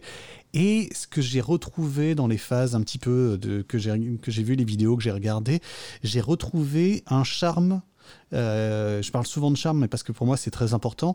un charme que je, qui m'a évoqué Theme Hospital. donc on parle bien du jeu de, 1995, je crois. Euh, donc Theme Hospital, qui était donc euh, une simulation d'hôpital, mais délirante. Euh, on a su en parler. Et, justement, Two Point Hospital n'avait pas réussi, malgré toute sa belle volonté, à retrouver cette espèce de, de déséquilibre qui, qui rend la, la, chose intéressante. Cette espèce de je sais pas de, de, côté euh, de côté un peu euh, un peu à l'arrache un peu on, sent on sent les, les, jointures on voit les voilà on voit les coups de pinceau euh, sur les murs on sent que c'est il y a un petit côté artisanal. Et j'ai l'impression de retrouver ça dans, dans Spellcaster University qui est certainement pas parfait qui a des bugs mais qui a cette espèce un petit peu ce côté un petit peu délirant aussi avec des salles un petit peu amusantes puisque dans Thème Hospital donc tu avais une salle pour dégonfler la tête où on mettait un gros coup d'épingle sur la tête d'une personne qui avait la ballonite aiguë. Et ben là, tu as une salle d'assassin où on le voit qui doit éviter des, des, pièges, des machins pour pouvoir aller, aller trucider un mannequin en plastique, quoi. ou peut-être pas en plastique, puisque c'est un peu Heroic Fantasy, mais voilà, vous m'avez compris. Et bah donc du coup, bah, ce Spellcaster University qui est en early access, qui est en accès anticipé, je vais le surveiller, je vais attendre qu'il sorte dans une version un peu plus def, un peu plus définitive, et je pense que ça fera partie de mes, euh, de mes projets de de me lancer dedans dans une version un peu définitive. Non, euh, j'ai le choix, j'ai trois choix, et je pense que je vais en au moins en tester deux d'ici la prochaine émission. Euh, j'ai mon grand frère qui m'a gentiment offert Oxygen Not Included. C'est un peu la blague. J'en parle régulièrement de, de ce jeu. et donc il va falloir que je m'y mette. Là, j'ai plus le choix. Ça y est. It's a trap. It's a trap, exactement. Euh, là, comme je le raconte euh, aux gens, euh, il se trouve que je suis toute la journée pour télétravailler sur mon ordinateur et que c'est un jeu PC et que le soir, j'aime bien être sur ma Switch pour faire autre chose et être dans un autre. pas être sur mon fauteuil de bureau. J'en peux plus de mon fauteuil de bureau pour l'instant, donc ça, ça a un peu retardé, mais je vais m'y mettre parce qu'il me, il me donne très envie. The Tourist, depuis le temps qu'on en parle, toi tu l'avais testé, il va falloir que je me le fasse et on se fera peut-être un New Game Plus pour que je donne mon avis. S'il est, moi je pense pas qu'il soit différent du tien, mais voilà pour en reparler parce que c'est vraiment un, espèce de, jeu qui a euh, un peu dans les, dans les types Zelda 2D, euh, mais euh, sans forcément les combats, mais qui est vraiment sympa. Et puis il y a Gris, j'ai toujours j'ai acheté il y a hyper longtemps sur Switch et il faut un jour que je m'y mette. Il y a encore, encore des amis qui l'ont testé récemment. je fais un coucou à Valentin qui l'a testé récemment, qui a adoré. c'est un univers hyper onirique, hyper intéressant. Toi, tu l'as fait il y a longtemps aussi. Ce sera l'occasion d'en parler, de le recommander. Ce jeu, je crois qu'il est espagnol, hein, si je dis pas de bêtises. Mais voilà, en tout cas, super jeu, super jeu Gris, je le sais. Et il ne reste que euh, de prendre quelques heures de mon temps, parce qu'il n'est même pas long, pour, euh, pour le tester. Quoi. Bah, très bien. Bah, du coup, euh, pas mal de diversité, même dans, dans, dans, dans, dans, le, dans les prochains jeux. moi, pour les prochains jeux, alors il y aura forcément un peu de Slay, Slay the Spire, hein, puisque c'est c'est un peu la, ma cam régulière. il y aura probablement un petit peu de Warzone ou d'Apex, on verra. Euh, mais après, dans les jeux d'aventure, alors il y a le Trial of Mana aussi, euh, on va voir quand il va sortir, euh, qui reste, qui reste une possibilité. après, il y a une chose qui est sûre, c'est Rimworld, parce que mon frère, moi, il m'a offert Rimworld pour se venger dû avoir offert Oxygen Not Included. Donc là, c'est pareil, on, on, en parlera à la prochaine épisode, puisque puisque Lucas, tu as, fait 300 heures, c'est ça sur J'ai plus de 820 heures, je crois, sur Rimworld. Voilà. Donc voilà. donc je pense qu'on fera, on fera même pas un avis, on fera un, dossier sur, sur la prochaine fois. Euh, il y a le FF7 remake. Euh, c'est une vraie question que je me pose. Est-ce que je me lance, je me lance pas? Euh, J'aurai peut-être la réponse ou pas dans le prochain épisode. Donc, donc ça fait partie. Voilà, c'est vraiment ces, ces deux jeux-là, là, le Rimworld FF7, ah oui 3 et et le Trial of Mana qui sont qui sont vraiment les, les jeux. Après j'en ai parlé aussi, on va voir. Euh, je sais pas quand c'est qu'on enregistrera la prochaine. Euh, ou non, ce sera pas, seront pas sortis les autres avant. Donc voilà, un petit peu pour moi les, les, les prochains sur la sur la liste euh, dans ce qui est prévu. Ben voilà. je pense qu'on a fait le tour. On a fait le tour. Et deux heures d'émission. De, de, cet épisode 10. bah voilà, posé tranquille. Euh, on est on est jamais à l'abri de battre nos records. C'est clair. Bon, ben merci d'être resté euh, pendant ces deux heures. Euh, et puis euh, donc comme d'hab, hein, n'hésitez pas à vous abonner, à, partager le lien, enfin à, parler de l'émission à vos proches, à vos amis. voilà, c'est la période peut-être favorable à écouter des épisodes de, de, deux heures sur les jeux vidéo. Donc n'hésitez pas à faire notre publicité. Et puis retrouvez-nous aussi sur le, site et sur le Twitter, puisqu'on va partager les trailers et les liens vers, la plupart des jeux dont on a parlé aujourd'hui. Et, puis on est preneur de vos avis d'ailleurs, hein, sur Twitter on a donné notre avis, mais on est preneur des, vôtres. Euh, euh, ça fait quand même pas mal de temps que tu essayes de comprendre quelle est la hype autour de, de euh, Animal Crossing, que tu as interrogé pas mal de gens aussi sur, sur Twitter, parce que c'est toi, hein, c'est Richard qui, qui s'occupe, qui gère le Twitter clairement. mais on est toujours curieux maintenant que vous avez eu son retour, d'avoir vos avis, voilà, nourris par ce retour-là, parce que mine de rien, c'est bien d'avoir des avis, on a tous nos expériences, et voir si, bah, si ce qu'a dit Richard vous a fait évoluer aussi dans la manière dont vous percevez le jeu. Ça peut être intéressant d'échanger. Ah si j'ai réussi à faire désinstaller un ou deux jeux de console, franchement, je vous atteins. Non, ce jeu n'est pas vegan et, il est vegan, il est anti-vegan et capitaliste. Il est spéciste et capitaliste, voilà. Ouais, c'est horrible. donc voilà. Donc euh, merci de nous avoir suivis et puis euh, à très bientôt. Salut Lucas. Salut.